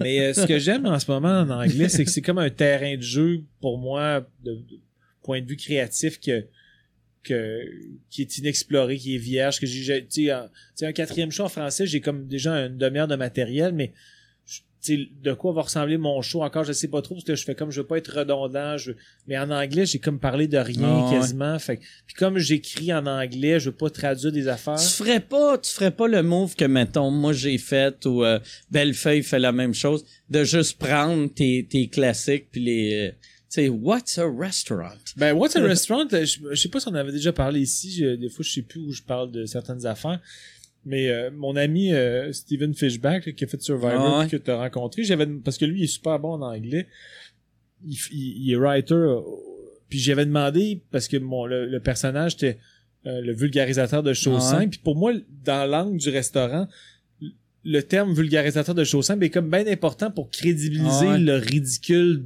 de, du fait d'expliquer Ah ouais. c'est quoi un restaurant. Puis euh, lui, il avait vu le numéro en français, puis j'avais j'avais expliqué c'était quoi un réalisateur, un vulgarisateur parce qu'il puis il m'a dit on a on n'a pas l'équivalent de ça parce que supposément qu'il il m'avait dit que c'était popularized, c'était comme la façon de dire euh, expliquer quelque chose de compliqué de, leur, euh, de, de prendre quelque chose de compliqué et de le rendre simple, c'est popularized, mais il dit il y a pas de métier Ah, associé ce que tu pourrais faire? Appeler ça Dumb Thing for Dummies. Sais, parce que, c'est un vulgarisateur, c'est comme, les livres, mettons, Ah, Computers ouais, ok. for Dummies. Ah, ok, ok, fait que si toi, c'est déjà des affaires ouais. stupides, Ah ouais, Rendre- effectivement. dumb things, making dumb, talking about dumb things, ouais, stupid things for dummies, explaining stupid things Ah ouais, for effectivement, ça peut. Mais euh, dumb things ce for serait-tu dummies, stupid things Ou ou, c'est mieux. simple things? ou, ou dumb things for dummies. Tu sais, il y a de quoi que je trouve drôle Ouais. de... Le nom est Je vais, vous drôle, par- là. je vais vous parler d'affaires. Je vais expliquer les affaires stupides aux stupides. ouais. ouais, ouais. Effectivement. Mais Ça- ouais, là, ça pourrait peut-être marcher. Mais parce que l'équivalent en anglais d'un vulgarisateur, Ouais, ça existe pas. ça existe pas. Puis on a même googlé. C'est comme un jovialiste. Ouais. Un jovialiste, ça existe pas, tu sais. Mais pourtant, ici, peut-être à cause du Reeves, mais tu sais, des vulgarisateurs scientifiques, il y en a quand même quelques-uns. C'est comme un terme qui est plus. Il faudrait, il faudrait googler c'est quoi le, tu sais, euh, comment il s'appelle? David Suzuki, comment qui, mais en anglais je pense on l'appelle juste un scientifique. Ouais, c'est scientific expert. ou- je sais pas trop. Mais bref, c'est ça. Fait que, mais euh, non, mais on dirait que je, je préfère faire l'exercice d'écrire en anglais. On dirait que je me sens plus euh, euh, comme si je m'abandonne plus à l'exercice. Ouais. Mais euh, c'est ça. Mais puis après il y a, il y a certaines affaires que tu vas être capable, tu sais comme t'as, t'as ton truc de drapeau Ouais. que t'avais fait en anglais, puis après tu l'as fait en français à mon show. Mais il marche mieux en anglais à date. J'ai comme fait trois quatre fois en anglais, mais en français il marche. Ah, puis tu l'avais fait le, le lendemain, t'allais jouer dans un show privé. Ah ouais, non, je l'ai pas fait parce que ça, ça s'y prêtait pas. Ça a-tu bien été Mais- ce show-là? Ouais, ouais, ça a bien été, mais ça aurait. C'était comme. euh, C'était pour la mère d'une amie, là. Euh, C'était un show privé. C'était vraiment cool. Il y mais avait combien de monde dans ça? 40. Mais c'était plein, là. C'était une petite salle. C'était vraiment cool. Là, J'avais un petit stage, puis. Mais. Euh, numéro du drapeau, là, je suis pas sûr que ça Fait que là, t'as juste perdu ta confiance avec ce number-là. Ben, non, parce que quand j'ai fait la première partie, il y a quand même des gags qui ont ouais. marché. Faudrait juste que je fasse le mettons, euh, ménage. mais mettons, on prend un number de, c'est pas super long, mais ça mettons, durait 6, 6, 7. mettons 6-7 puis t'as 5 qui marchent. 5-6, tu sais. Ouais. Fait que t'as juste une minute à couper. Ouais, mais une minute, quand t'es sur scène, Ça c'est une éternité. Là, ça Parce que pour vrai, t'avais peut-être deux gags qui marchaient pas. Non, plus que ça. Ben, tu en fait, des gars qui tombaient complètement à plat, peut-être qu'il y en avait deux, mais des gars que j'étais comme, ah, ça me c'est pas un assez gros rire pour le garder. Fait que je dirais que c'était, mettons, la moitié avait bien marché. Il y avait eu un quart que c'était comme so-so, puis un quart ce que c'est, peut-être? C'est un peu, tu sais, comme les, euh, des fois, les, les trucs à Daniel Grenier. Vu que c'est, tu sais, c'est des petits drapeaux, Mhm. puis quand tu l'as fait en anglais, tu l'as fait genre ici au bordel, que Ouais. la personne la plus loin est à 11 pieds de toi. Ouais, Fait peut-être. qu'il voit vraiment ce que tu fais. Tandis que là, tu sais, pour moi, t'étais au, au 10-30, tu sais, qui est quand même une grosse salle. Ouais. Fait que ça aurait pris... euh, Ben, j'avais Des des, plus gros cartons, là, tu sais, je m'étais fait faire des plus gros cartons, mais effectivement, peut-être que les gens étaient trop loin. ça aurait pris... C'est euh, vrai que les gens vont crier, on voit rien, crise de con. J'aurais peut-être dû Peut-être allumer peut-être ça. Mais non. OK. Euh, euh, euh, une question de El Cafardo. OK. El Cafardo. Il y a le qui- cafard. Ouais, il y a le cafard euh, en, en espagnol. Euh, avec quel humoriste aimeriez-vous faire un duo avant de mourir et pourquoi? Hmm, Avant de mourir, c'est intense. Ouais. Euh, Parce que El Cafardo va nous tuer.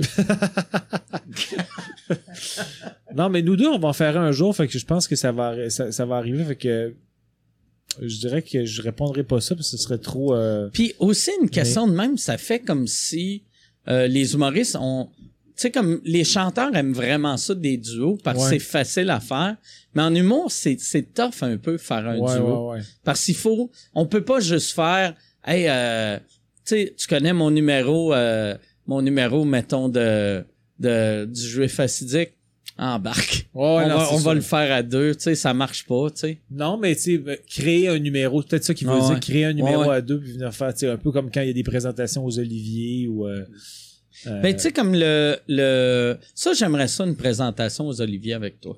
Ah ouais, ça serait Ouais. cool. Ouais. On lance l'idée dans On l'univers. lance l'idée. Mais euh, ça voudrait ça voudrait dire que, mettons qu'on fait une présentation aux, aux Oliviers, tu serais prêt à mourir tout de suite après? Je serais prêt à mourir, ouais. Si je peux, si je peux présenter aux Oliviers, j'aurais pu, j'aurais pu rien dans mon bucket list. Mais euh, la- la- votre présentation avec euh, toi puis Patrice, c'était incroyable, ça. Ouais, merci. incroyable. Pour vrai, là, des, des gags complètement Moi, l'idée que, que j'aimais vraiment de ça, c'est qu'au début, quand j'avais eu cette idée-là, c'était, j'avais eu cette idée-là vu que j'avais vu euh, euh, René Simard. Que René Simard, c'est l'humain le plus gentil que Mm. j'ai vu de ma vie. Ouais. Puis il aime tout le monde. Puis j'animais un gala juste pour rire. Puis lui, il était, il faisait la mise en scène d'un de show de, de Jean ou quelque chose de même. Puis là, juste pour rire, il nous avait dit, gardez, rentrez, puis euh, dites salut au monde en rentrant à la conférence de presse. Arrêtez de prendre deux, trois selfies. Puis tout le monde était sur le pilote automatique. Puis, tu sais, on rentrait, on faisait sem- semblant de prendre des photos. Puis, il allait voir tout le monde, puis il était comme, « Hey, je vais revenir, je vais revenir prendre des photos. » Il est allé faire la conférence de presse. Il est retourné après prendre des photos avec le monde. Puis, j'étais comme, « Chris, qui est... Euh, tout le monde... euh, ouais, c'était... Il y avait quelqu'un qui avait fait, « Asti, qui est fin. Il est tellement fin. Ce gars-là, c'est impossible pas l'aimer. » Puis là, j'avais juste fait, « Asti, qui m'énerve. » Puis là, ça avait eu un asti gros rire. Puis j'avais fait, « Ah, Chris, c'est tellement une bonne idée pour un, une présentation de, de là j'avais fait Asti aux Oliviers ça serait malade que lui il arrive il soit positif puis que là qu'il me dise quelque chose puis là moi je fais Asti tu m'énerves. Puis là quelqu'un m'a dit ouais mais René il a un delivery weird puis il va il va un peu gâcher puis euh, ce qui est méchant pour lui. Puis après quelqu'un m'a dit euh, qui, qui d'autre que, que de l'air fin puis positif puis qui est jamais méchant avec le monde? Euh, puis là j'ai fait Chris l'écuyer Ah il, est- ouais. il est positif comme ça se peut pas. Puis là j'ai fait c'est encore plus drôle haïr l'écuyer parce que pour vrai René Simard tu peux le haïr parce qu'il est too much. Tu peux ouais. faire là là slack un peu tabarnak là mais l'écuyer il est pas too Pas much, too much, il, est, il est juste il est, il est juste là il fait bien sa Ah ouais, job. c'est- le bon choix. puis là après j'avais fait ah c'est que c'est drôle? De Puis il y a un bon delivery, Ah ouais. tu il est habitué de faire de la scène, puis... Puis j'ai- je me rappelle plus. Quelqu'un m'avait fait un de commentaire weird après. Parce que moi, je trouvais que je l'avais vraiment bien joué. Parce qu'on était rentré. Là, lui, il parlait. Puis moi, j'étais comme... sais, puis j'étais vraiment, c'est la seule fois dans ma vie que j'ai joué sur scène vraiment. Puis là après quelqu'un m'a dit en fait c'était bon Annecy, mais Chris tu joues mal. Là j'avais fait eh oh, tabarnak, Ben non, je joue mal. Chris d'innocent, mais c'était comme quelqu'un euh, c'est un metteur en scène euh, de qui travaillait à juste pour rire. Non, mais tu sais, dans le sens quoi. que, moi, mon souvenir, je l'ai quand même vu quelques fois, mais un peu comme, mais moi, j'ai jamais trouvé, tu sais, mettons, quand, tu sais, un sourire en coin tout le long parce que c'est comme si, ben, moi, je le savais que tu l'avais écrit, si c'était pas 90%, euh, au moins 90%, le number- c'est toi qui avais écrit le number. Ben, c'est moi qui l'avais écrit, mais la fin que les insultes à l'écuyer, puis ça, l'écuyer, ça l'avait marqué parce que j'avais écrit, j'avais dit, regarde, ça, c'est le numéro. Mm. Puis, mais les, les deux, trois dernières insultes, j'aimerais ça que ça soit quelqu'un d'autre qui t'les écrive. Parce que si c'est moi, j'ai peur que ça soit pas assez méchant ou que ça aille dans une zone que peut-être c'est pas ça que le monde pense de moi. Ok. Fait que, puis là, lui, il était comme, Chris, c'est bien drôle que t'écris un texte que t'écris tout sauf la fin. Ouais. J'avais fait non, mais ça va être mieux de même. Mais euh, fait que la fin c'était Michel Sigouin. Ok. Puis euh, je me rappelle plus qui un, un des writers à juste pour rire. Parce que. Ah, c'était Julien Tap. Julien Tap, Michel Sigouin. OK. Mais dans le sens que moi, ce qui, ce qui me faisait rire, c'est que t'avais, t'avais un sourire en coin parce que tu savais un peu ce qui s'en venait, Ouais, j'imagine, ouais. mais ça rendait pas, ça faisait pas que ton jeu était pas bon, ça faisait juste, ah, bon, non, en fait, Ouais, on ouais. bien sais. Tu sais, c'est comme un peu comme Sein- quand Seinfeld, des fois, dans des scènes, on voit qu'il rit d'avance Ouais, parce qu'il sait ce qui s'en vient. Moi, je trouve ça juste sympathique puis ça me faisait rire. Dans Ah. Seinfeld, j'étais comme, jamais je disais, il est bien pas bon. J'étais comme, ben non, il est dans la scène, mais il sourit parce que ça, la scène le fait rire un peu. Fait que t'avais comme, toi, t'étais comme un peu insulté, puis t'avais quand même un petit sourire en coin de, L'écuyer, l'écuyer mais- m'avait dit une affaire un moment donné, en joke, mais il avait quasiment raison. Il, il m'avait dit, il a dit, si on faisait un duo ensemble, là, on irait chercher tout le monde. Ben oui. Puis, mais sur le coup, j'avais fait, j'avais ri. Puis euh, euh, là, là, il m'avait, euh, il m'avait appelé puis il voulait faire une, il tu sais vu que lui, il avait fait Jacques et Normand dans le temps là, tu sais. Ouais. Merci beaucoup. Puis là, il m'avait dit, j'aimerais ça refaire une tournée avec toi. Puis là, j'avais dit non parce que je me disais, tu sais, parce que je me disais, pour vrai, sur papier, c'est vrai que tout le monde nous aime, mais je sais que son public, je vais être insupportable pour eux autres. Ouais. La façon que je suis vraiment sur scène.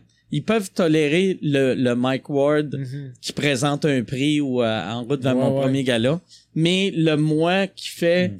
je vais vous faire 7-8 jokes de pédophiles, puis après Patrice va arriver. Mais dans sens, est-ce que vous auriez euh, fait un, un- un- une heure et demie, les deux sur scène, vous auriez alterné? Ça leur été un show exactement comme les Morissette. OK. Tu sais, sauf euh, au lieu d'avoir euh, tu sais C'est-à-dire un numéro de toi tout seul, un numéro de lui tout seul, puis des fois les deux. Je pense que ça leur a été les deux ensemble, puis des fois un numéro lui, un numéro moi, les deux ensemble. On n'avait pas, tu sais, c'était c'est lui qui m'avait pitché l'idée, puis là, ça me tentait pas, mais j'aimais ça qu'il pense à moi. Ben ouais, c'est Mais gentil. il y avait, euh, lui, il y a une idée qu'il a eu que ça j'aimais vraiment beaucoup, puis il m'en a reparlé récemment, puis j'aimerais ça qu'il pitch. Moi, moi, c'est clair, je veux plus jamais, jamais, jamais faire de télé, mais c'est la seule chose que je ferais, c'est qu'il avait dit, ça serait le fun, un talk show que on a une version à 7 heures le soir, une version à 11 heures. Puis moi j'anime à 7 heures, toi t'es mon co-animateur. À 11 heures, c'est toi qui lead, c'est moi ton co-animateur. Ok. Puis on a les mêmes invités. Ok. Fait que tu sais, mettons si on a quelqu'un à 7 heures qui raconte son affaire, moi à 11 heures, je peux faire l'affaire Chris, si tu parlais, voyons, ça n'a pas de sens, tu sais. Ouais, que ouais, tu ouais. remets quasiment tout le monde à- Ouais, c'est à- une bonne idée. tu sais, ça, j'aimais vraiment ça, comme un vrai sucré-salé. Ouais, ouais, ouais, c'est c'est une super bonne Ouais, ouais. idée. Mais- Je sais pas si... euh, il, m'avait dit... Tu sais, en plus, euh, l'écuyer, ça fait 48 ans, tu sais, qui est à... Qui est à. Radio Cannes, tu sais, tous les jours. Ouais, ouais, ouais. Ouais. Ben, effectivement, il est là tous les jours. Ben oui. Ouais, toi, euh, quand- t'es arrivé à Montréal, Ouais. c'était ça ta première job à radio? Moi, c'était avec dans le zoo, à radio, à la. C'était à CKMF? À Non, CKMF. euh, quand ils l'ont amené, il y a eu, il y a eu le Avec zoo à. Montréal. C'était euh, le zoo à Montréal, ouais. C'est le zoo à Montréal? la Non, même- Non, non, non, non. Le concept était c'est que toi, mais- toi, tu faisais partie du zoo à Québec. Non, moi, je faisais partie de Good Morning Québec avec Mario Grenier puis Stéphane Rousseau. OK. Ça s'appelait Good Morning Québec Ben oui. à cause de Good Morning Vietnam. Ben, ben oui, puis ça commençait par Good Morning Québec. C'est même ça même. Ah. ah, ben, Ah, esti, Chris, ben c'est inquiétant. Chris. Ben oui. Mais, fait que là, après, euh, Un an après, moi, j'ai été transféré à- dans le zoo à Montréal. C'était avec Gilles Payet et Michel Lafrance OK. qui animaient. Puis après ça, là, il y a eu plein d'animateurs, etc. Puis à un moment donné, Patrice est arrivé. Fait que là, c'était Patrice, c'était toi. Oui, puis il y avait, en fait, il avait engagé Christian Tétrault à la radio. Puis Christian était parti de C'est quoi pour s'en venir à CKMF à l'époque, ça s'appelait Énergie, ça s'appelait CKMF. Puis il y a eu une injonction avant qu'il puisse aller en onde. Fait que là, Énergie était mal pris. Fait qu'ils ont fait Ah, si, ça nous prend quelqu'un. Ils ont appelé Patrice. OK. Il est venu faire le show. Puis c'est lui qui a fait le show. Puis Christian est revenu après, après son injonction. Ben là, il était co-animateur de Patrice. Ah ouais, ok. Ouais. Fait que ça a quand même bien été euh, pour Patrice. Oui, oui, ben oui. Puis après ça, moi, j'ai travaillé avec lui sur ce show-là la radio, puis son talk show à la télé. Ok. Puis t'as eu, ça- quand t'étais à radio avec, vous aviez fait un show en direct de l'appartement ou de la maison à Michel Richard? Oui, on est allé coucher. Ben, André Ducharme de RBO, il a dormi là. Il a dormi ouais? avec elle. Non. Mais on avait été au restaurant Saint-Sauveur Pourquoi avec qu'il a eux dormi là? Je sais pas. Je pense qu'on t'a peut-être fait un peu.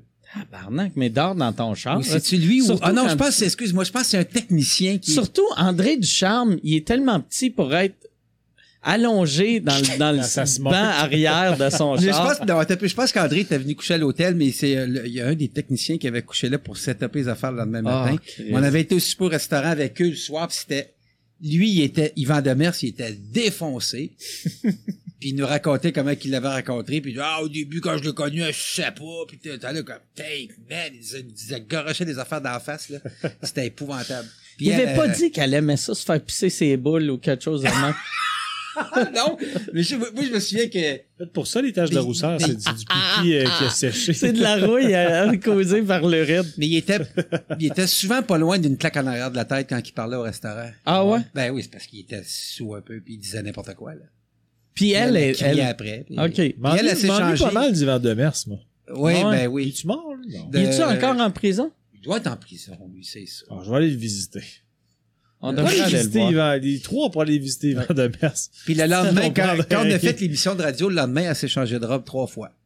Pendant la radio? Ouais, mon ta radio. Ah ouais, ben ouais. Ah. Y avait-tu, y avait-tu un, photographe ou quelque chose ou même pas? Ben, il devait avoir quelqu'un des co-vedettes un bout de temps, là, mais c'est pas. Christ de... Puis il y avait plein de tableaux, ces murs. Beaucoup de tableaux, mais il n'y en a pas un qui se ressemblait, puis il était tout signé Michel Richard. Ah, si. Mais moi, Michel Richard, là, j'ai une expérience mémorable avec elle. J'ai fait euh, Dieu merci Oh. avec euh, c'était moi euh, Joël Legendre Michel Richard les trois qui avaient puis en fait c'est qu'on avait chacun nos sketchs mais il y avait aussi un sketch de groupe à la fin puis Michel Richard était, vous vous rappelez du concept de Dieu Ouais, merci ouais, si ouais. tu te rappelles pas mais c'était comme des impros des comédiens maison qui imposaient des situations aux, aux invités puis qui avaient des répliques déjà setupées puis que les autres devaient euh, embarquer dans une certaine intrigue ou une, un certain, une certaine situation. Puis euh, Michel Richard est arrivé à la journée, puis elle arrêtait pas de dire à tout le monde Vous devriez me dire c'est quoi la mise en contexte.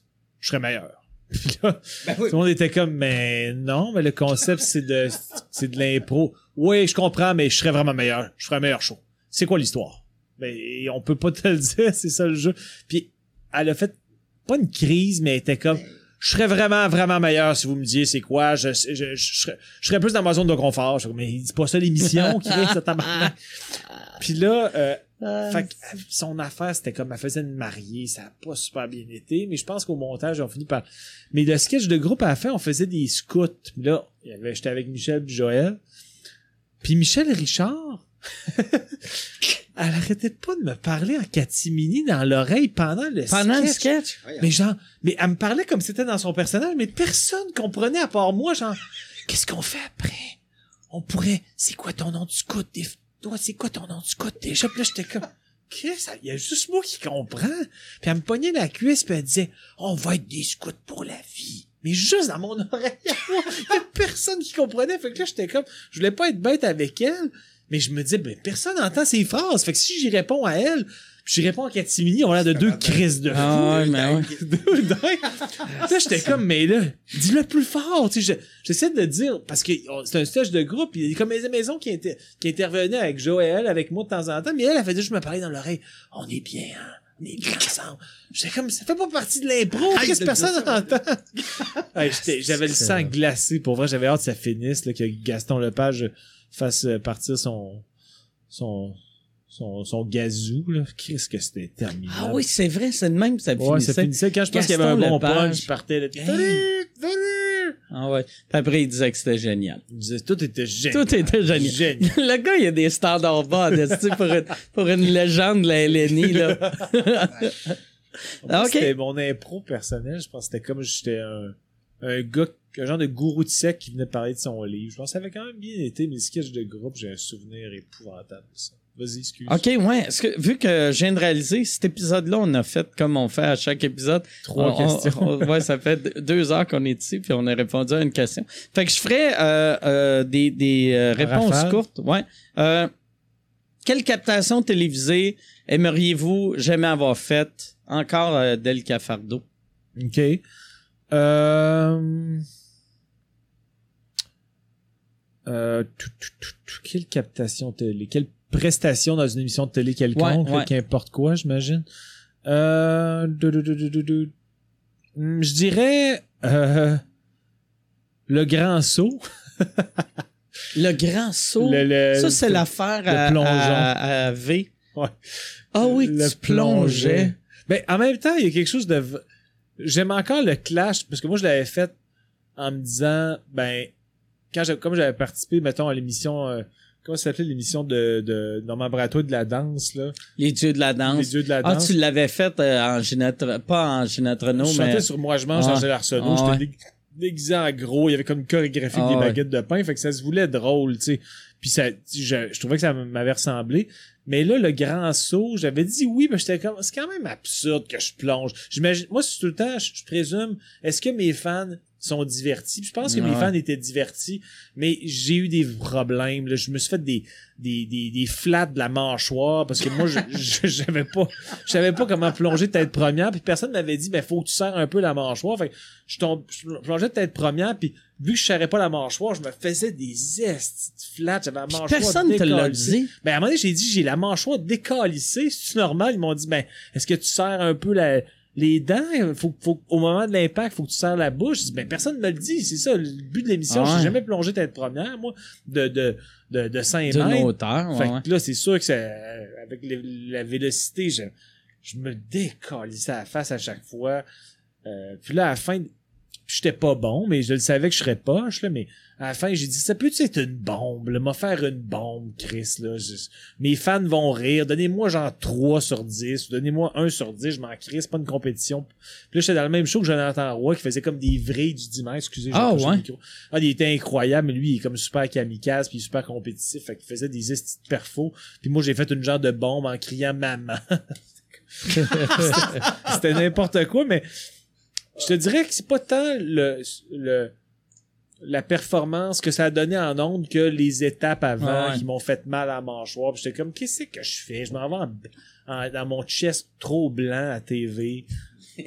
Euh, en tout cas, bref. Fait que ça, je dirais que, bon, je dirais ça. Toi? Ouais, moi, c'est piment fort. Ah ouais? Ouais, Ok. ouais. Je Au regrette retour, ça? fort. Ou Non, à- je l'ai jamais fait au retour. retour, je l'avais fait dans le temps. Ok. Puis là, en ce temps, le monde a comme une nostalgie de Hey, piment fort dans le temps, c'était bon, ça allait loin, c'était pas barré. Ouais. Mais c'était des jokes de Jean Leloup prend de la drogue, puis Ginette Renault est grosse. Fait que c'était. J'haïssais ça. Ouais, J'haïssais ça. C'est du gros.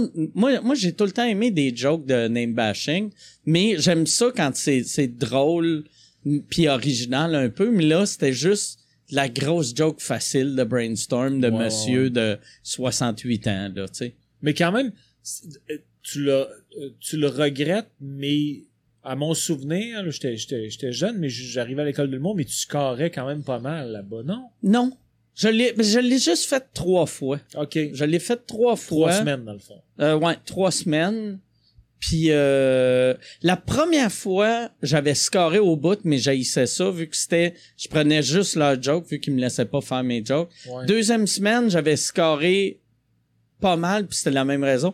Troisième coup, là, c'était moi qui avais écrit toutes mes jokes, puis ça avait été un flop, mais je me trouvais bon. Mais c'est juste ouais. là, le public me trouvait pas bon. Ouais, je comprends. Fait que la- la- si ça avait tout le temps été comme la troisième fois, ça aurait eu zéro impact, mais j'aurais eu du plaisir.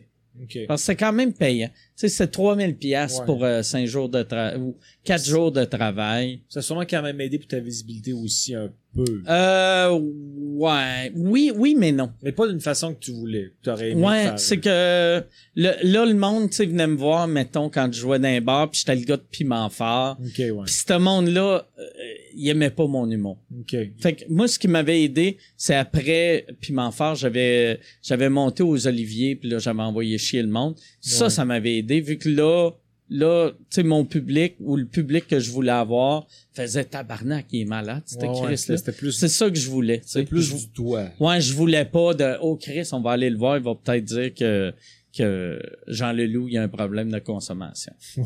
Euh, euh, après ça, euh, OK, euh, Maxime Savard veut savoir, euh, est-ce que vous étiez gêné de monter devant un public au début? Et euh, si oui, comment avez-vous réussi à surmonter cette peur? Peux-tu y aller en premier? Ouais, moi j'avais vraiment, vraiment, vraiment peur au début. Euh, moi, c'est, j'étais pas capable de regarder le public dans les yeux euh, jusqu'à jusqu'à longtemps, longtemps. puis euh, moi, euh, moi au début, je regardais tout le temps en terre, puis après j'avais, le monde me disait fais pas ça, regarde au-dessus de leur tête. Là, je regardais au-dessus de leur tête. Puis j'avais parlé à un, un gars qui m'avait dit.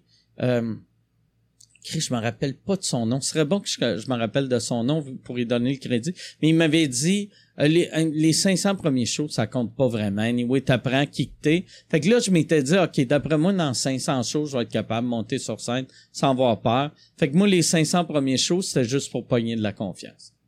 Parce que tu le savais que. Éventuellement, j'allais... C'était euh, Jeff Garlin, qui, qui est le gérant à Larry David dans Kirby Enthusiasm, Ok. qui m'avait dit ça, Bragg. Ok.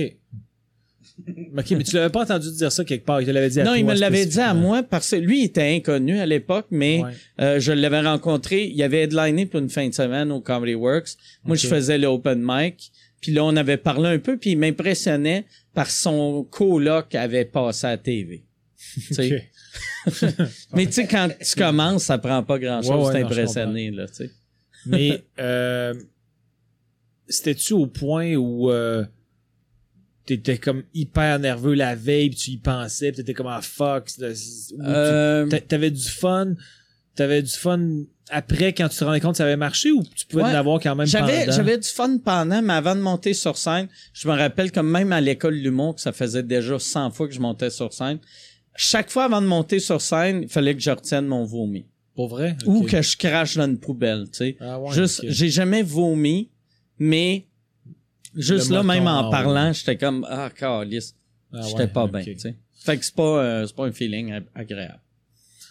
Euh, ben moi, je, je, je reste tout le temps quelqu'un de timide dans la vie, puis sur scène, c'était, moi-même quand tu décrivais euh, que tu disais que tu regardais sur scène ou tu regardais à terre, ou tu avais de regarder tes pieds. Moi, j'étais encore comme ça des fois. là. ma gêne fait en sorte que je regarde à terre, mais Ça fait partie du ça fait partie de ma même temps, personnalité aussi. là, dans Ouais, le sens, ouais. je me relève la tête des fois, mais j'ai le réflexe des fois de, de regarder à terre comme si j'ai la misère à soutenir le regard, là, tu sais.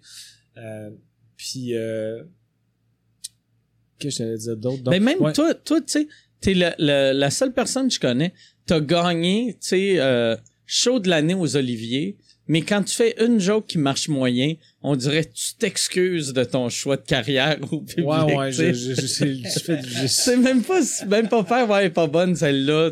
On dirait vraiment que. faut absolument que j'accuse une joke qui marche pas. euh, Pas tout le temps, là, mais c'est sûr que live à la TV, je fais un gag qui, qui flop, c'est sûr que je me, je me détruis. Ah ouais. Mais euh, ce qui m'a aidé, je dirais, c'est que moi, en début de carrière, plus particulièrement, je l'ai un peu évacué, mon personnage, mais j'étais comme un personnage très stoïque, sans émotion, puis c'était le vulgarisateur de choses simples. Ouais. Tu sais, même si le numéro qui m'a fait connaître, c'est le numéro du restaurant, mais après ça, quand j'ai continué à faire euh, de la scène, même si je faisais pas de la vulgarisation, mon personnage est comme resté parce que les gens avaient comme associé Ouais. mon C'est personnage. c'est ça qu'il voulait, tu sais, c'est ça, c'est-. Ouais, c'est ça. Ils disent, ah, c'est lui, c'est son personnage. Et Jean Mm. Thomas Jobin, il, il, il- il est pas déguisé. euh, il a la même voix, mais c'est son personnage overall, tu sais. Fait que, vu que c'était comme un personnage un peu imperturbable, on disait, on dirait que ça m'aidait à combattre ma gêne parce que je me disais, quand je faisais spécifiquement le numéro du restaurant, qui est le numéro que j'ai fait en début de carrière, je me disais, si ce gars-là, il est pas dans un contexte d'humour, il est dans un contexte de conférencier qui explique vraiment à des gens, ça, serait normal qu'il se fasse regarder avec un regard à point d'interrogation dans le front. Fait qu'on dirait que ça m'aidait à soutenir le regard, prendre mon temps, fixer le monde. Fait que c'était plus, vu que c'était un personnage un peu hautain qui se prend au sérieux, j'avais comme pas le choix de me prendre un peu au sérieux Ah moi ouais. aussi. Fait que ça m'a aidé pas à combattre ma gêne, mais à, à, à me dire ben il faut pas qu'il soit gêné, fait qu'au moins je me donnais une raison de faire semblant. mettons. Ouais, ouais. C'est, c'est, ouais, c'est clair. Tu sais, ton vulgarisateur, ton vulgarisateur, Il peut pas, peut être, pas gêné. être gêné. Non, faut qu'il soit comme j'ai j'ai ma raison d'être sur scène, j'ai des affaires vraiment importantes à vous dire, fait que fuck it, si vous aimez pas ça, vous allez m'endurer pareil, tu sais. Là, euh, question. Euh, attends. Euh, ok, euh, Maxime Boucher-Roy veut. Ouais, ça, je vais répondre rapidement là. Mais c'est euh, Mike a abordé le sujet récemment. Euh, pourquoi plusieurs podcasts au Québec se donnent le trouble d'offrir une version vidéo? Parce que je pense que c'est le fait que euh, vu que le premier gros podcast qu'on a eu au Québec, c'était euh, Mike Ward tu écoutes, brag. Puis euh, fait que dans la tête du monde, si t'as pas de vidéo, si si la première, si le premier podcast qu'ils ont écouté, c'est Mike Ward tu écoutes, tous ceux qui ont pas de vidéo, c'est comme si c'était pas des vrais podcasts. Ouais. C'est juste ça, je pense. Mais euh, je peux juste apporter une petite nuance, mais Ouais. il y a, euh, c'est quand même. Ça aurait été mal que tu dises non. Ben non. Crise de nuance de merde qui s'en vient. non, mais euh, moi, pour vrai, il y a quand euh, quand je suis chez nous, j'ai envie d'écouter des sous-écoutes, je mets la vidéo.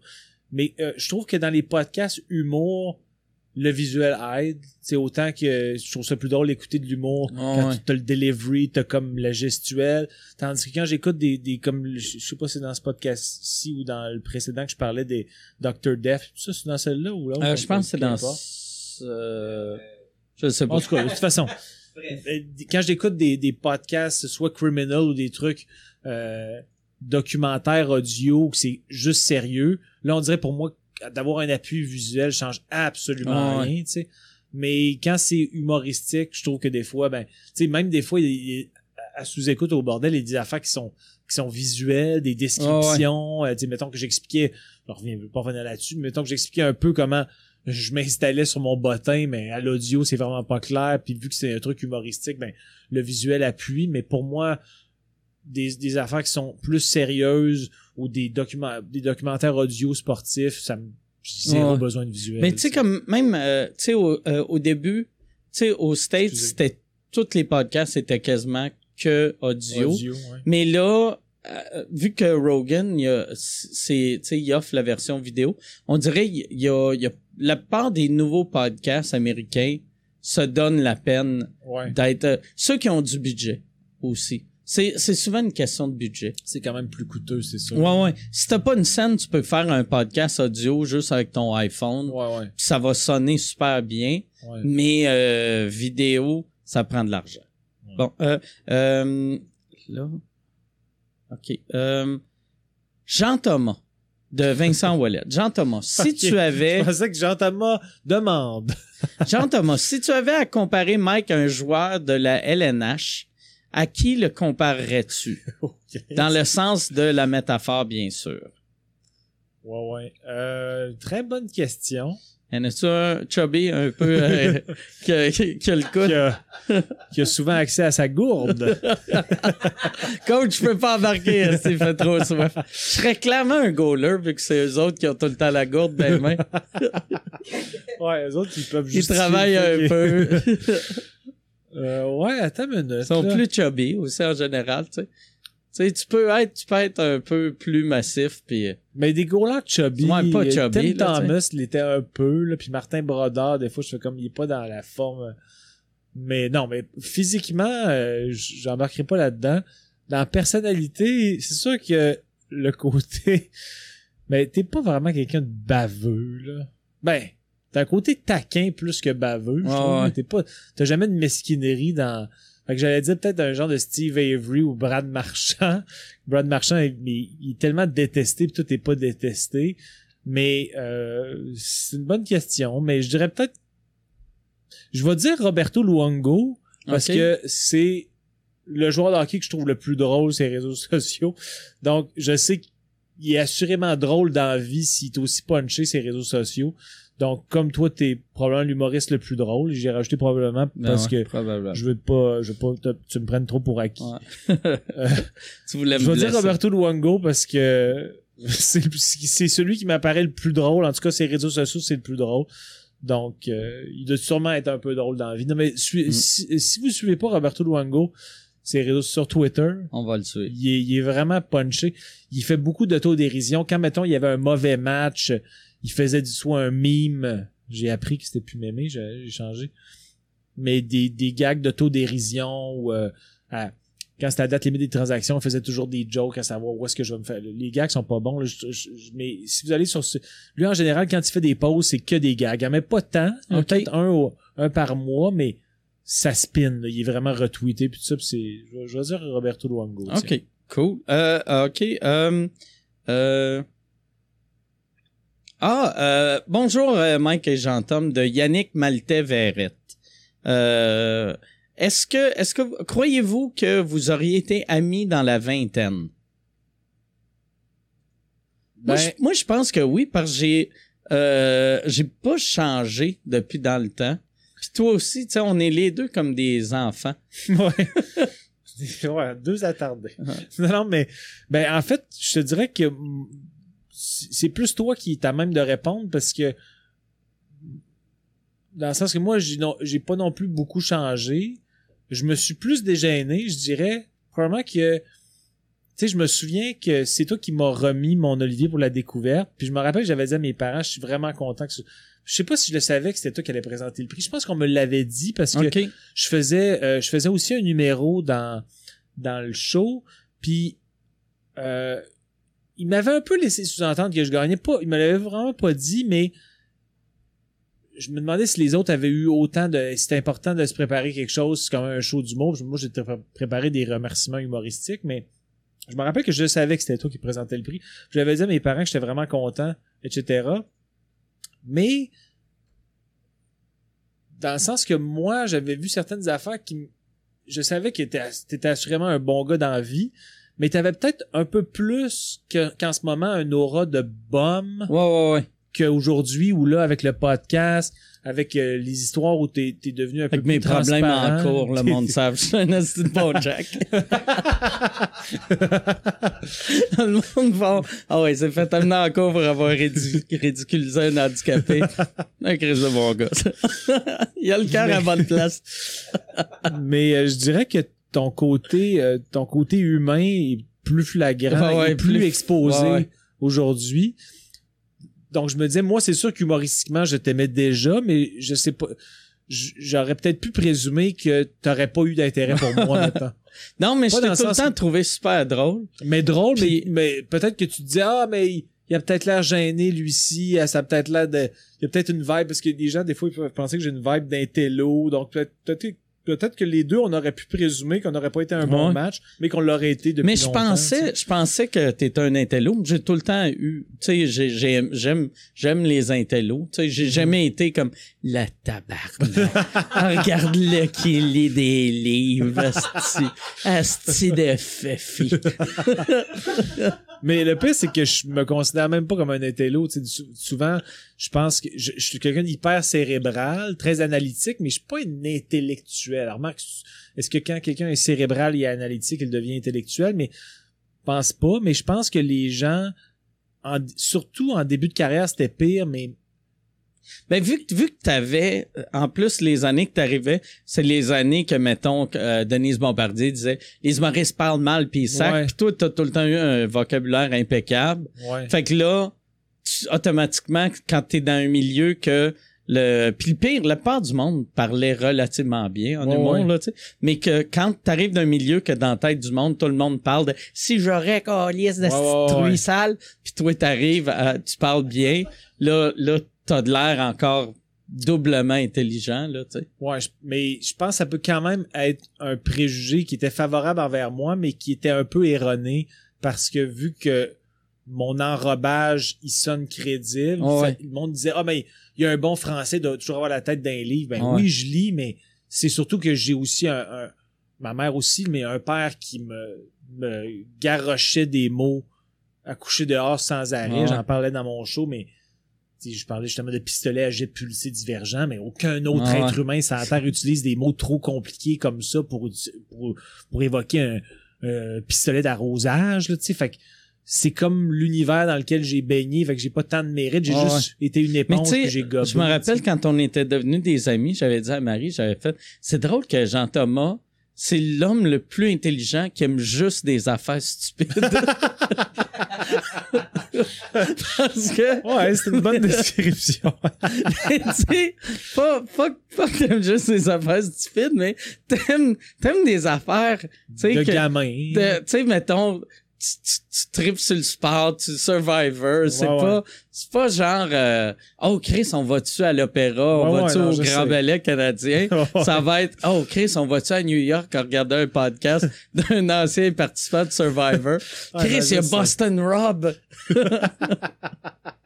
Ah non, je sais. Mais pour moi, Survivor a un côté très cérébral et analytique, Ah fait que c'est pour ça que j'aime ça. Mais effectivement, ça, ça sonne zéro intellectuel. C'est pas comme si je lisais euh, du. Parce, euh, dans la tête du monde, parce que toi, tu vois les jeux, fait que tu vois une différence, mais dans la tête du monde, t'es comme, t'es comme un gars qui capote sur Occupation Double. Ben T'sais, ouais, parce que les gens font comme Ouais. une association, Ouais. ils tripent sur un, un reality show, mais tu sais, j'ai- Le monde te demande-tu, il est comment Adamo?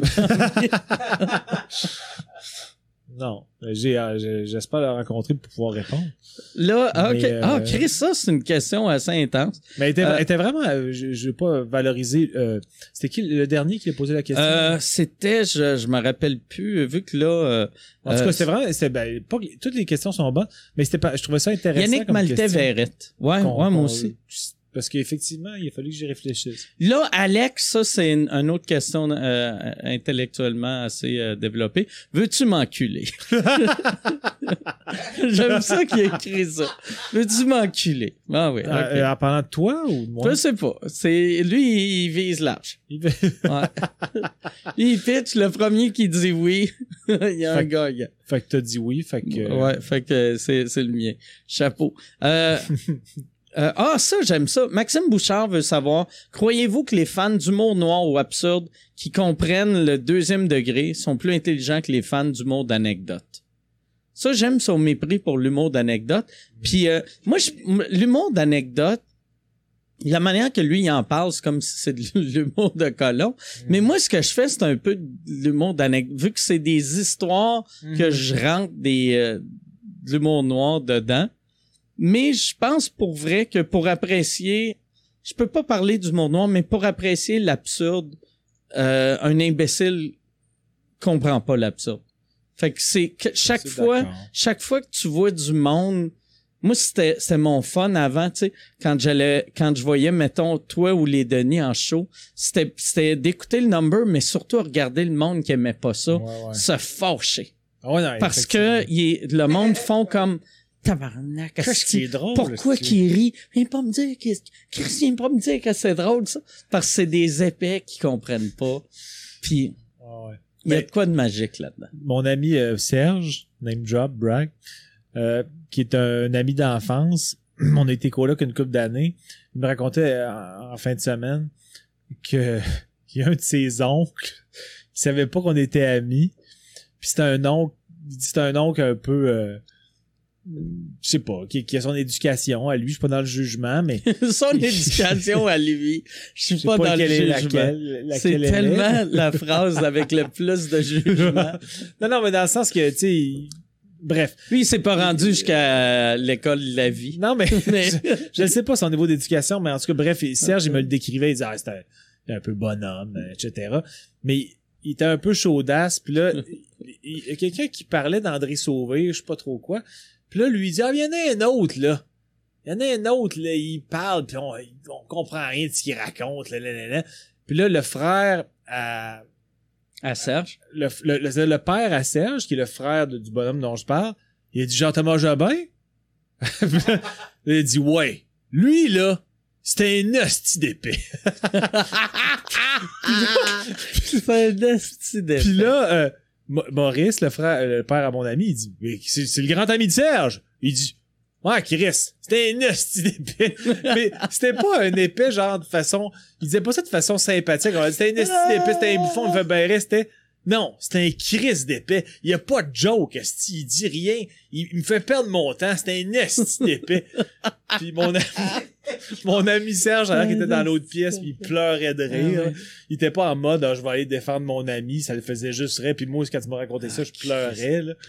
C'était un esti d'épée. Mais Mais, moi, moi vois-tu, je pense, euh, c'est ça, pour comprendre l'humour absurde, Ouais. prendre l'intelligence, pour euh, euh, où que l'humour absurde puis euh, l'humour noir se rejoint, c'est que ça fâche le monde pour les mauvaises raisons. ouais, exact.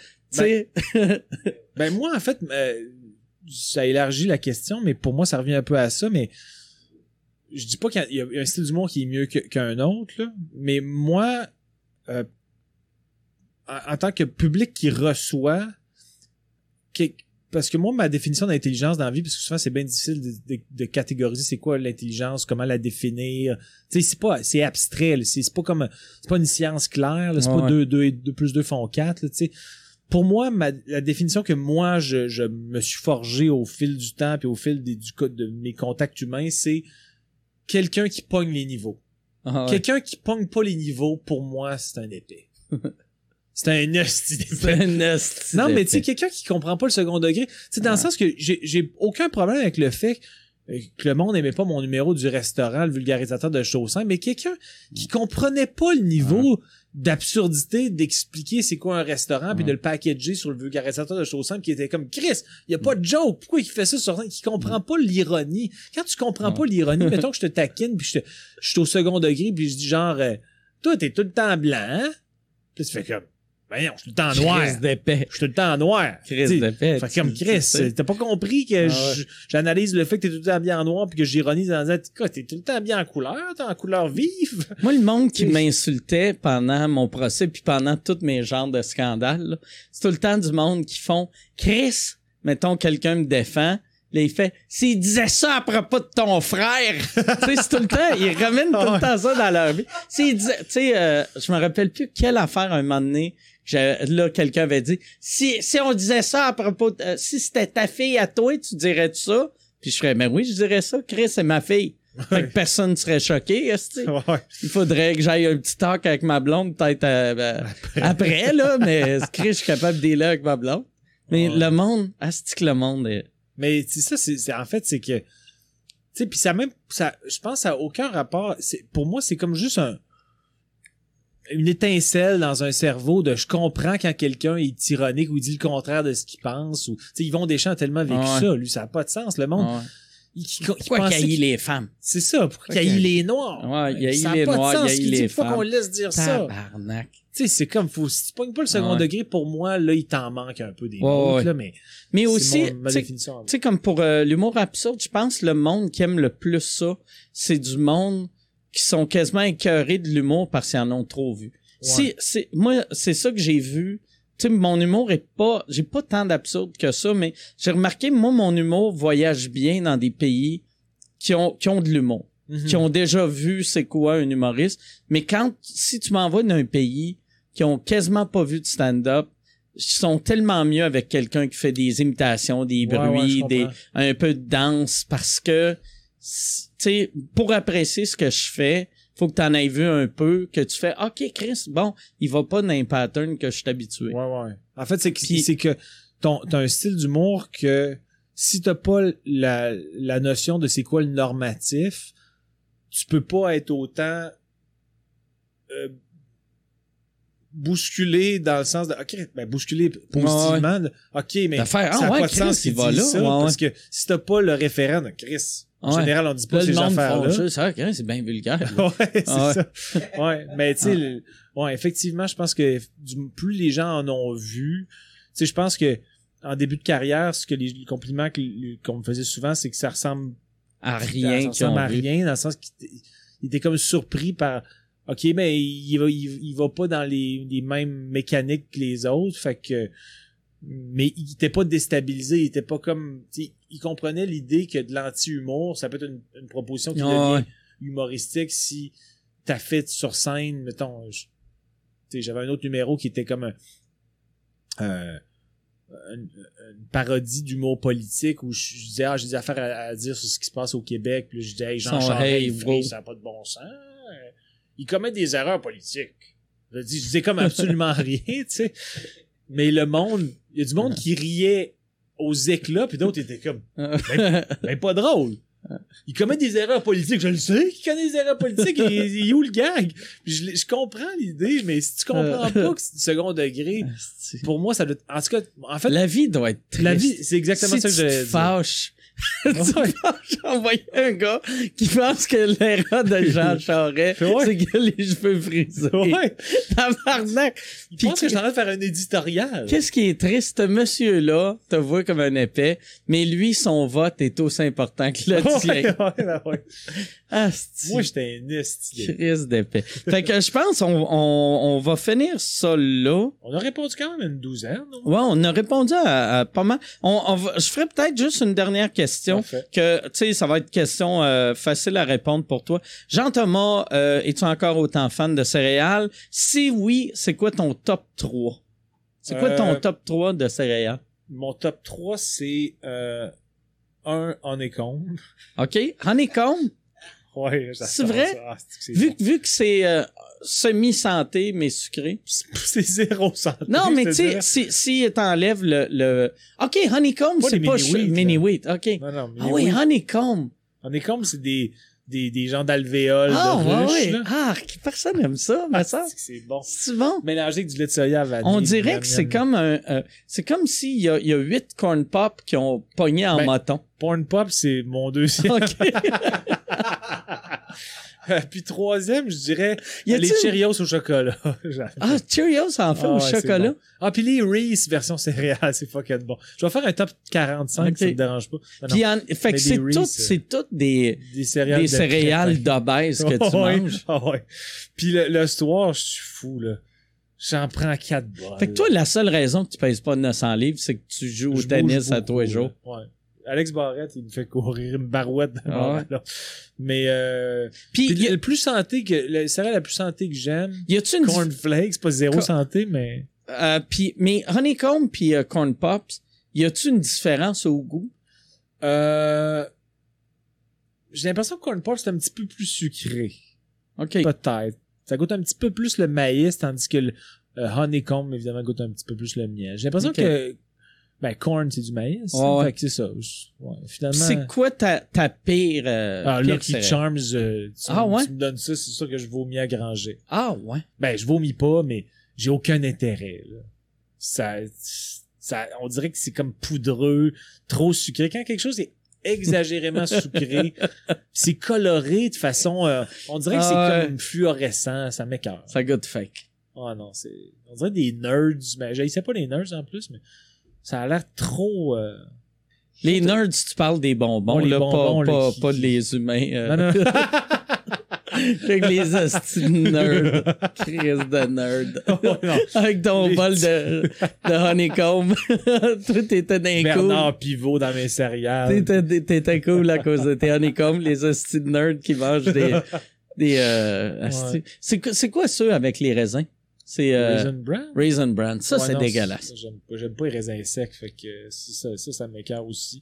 Euh, les, les, euh, les, les spécial cas, on peut présumer que ça ressemble pas mal aux cornflakes, mais non, c'est dégueulasse, les spécial cas, Ouais. ça mauvais. Mais Rice le- Krispies, quand même. la nouvelle génération de Special K sont bons. Par exemple, ceux qui mettent des, Ouais, euh, de la vanille. ouais, ouais, ou ça, des, c'est- des, des fraises. Ouais, ça, c'est, ça fait que ça, ça, c'est, ça, c'est comme un équivalent un peu plus santé que j'aime. Mettons, à vanille, les, les spécial cas à vanille, qui ont comme un peu de, sont un peu givrés, là.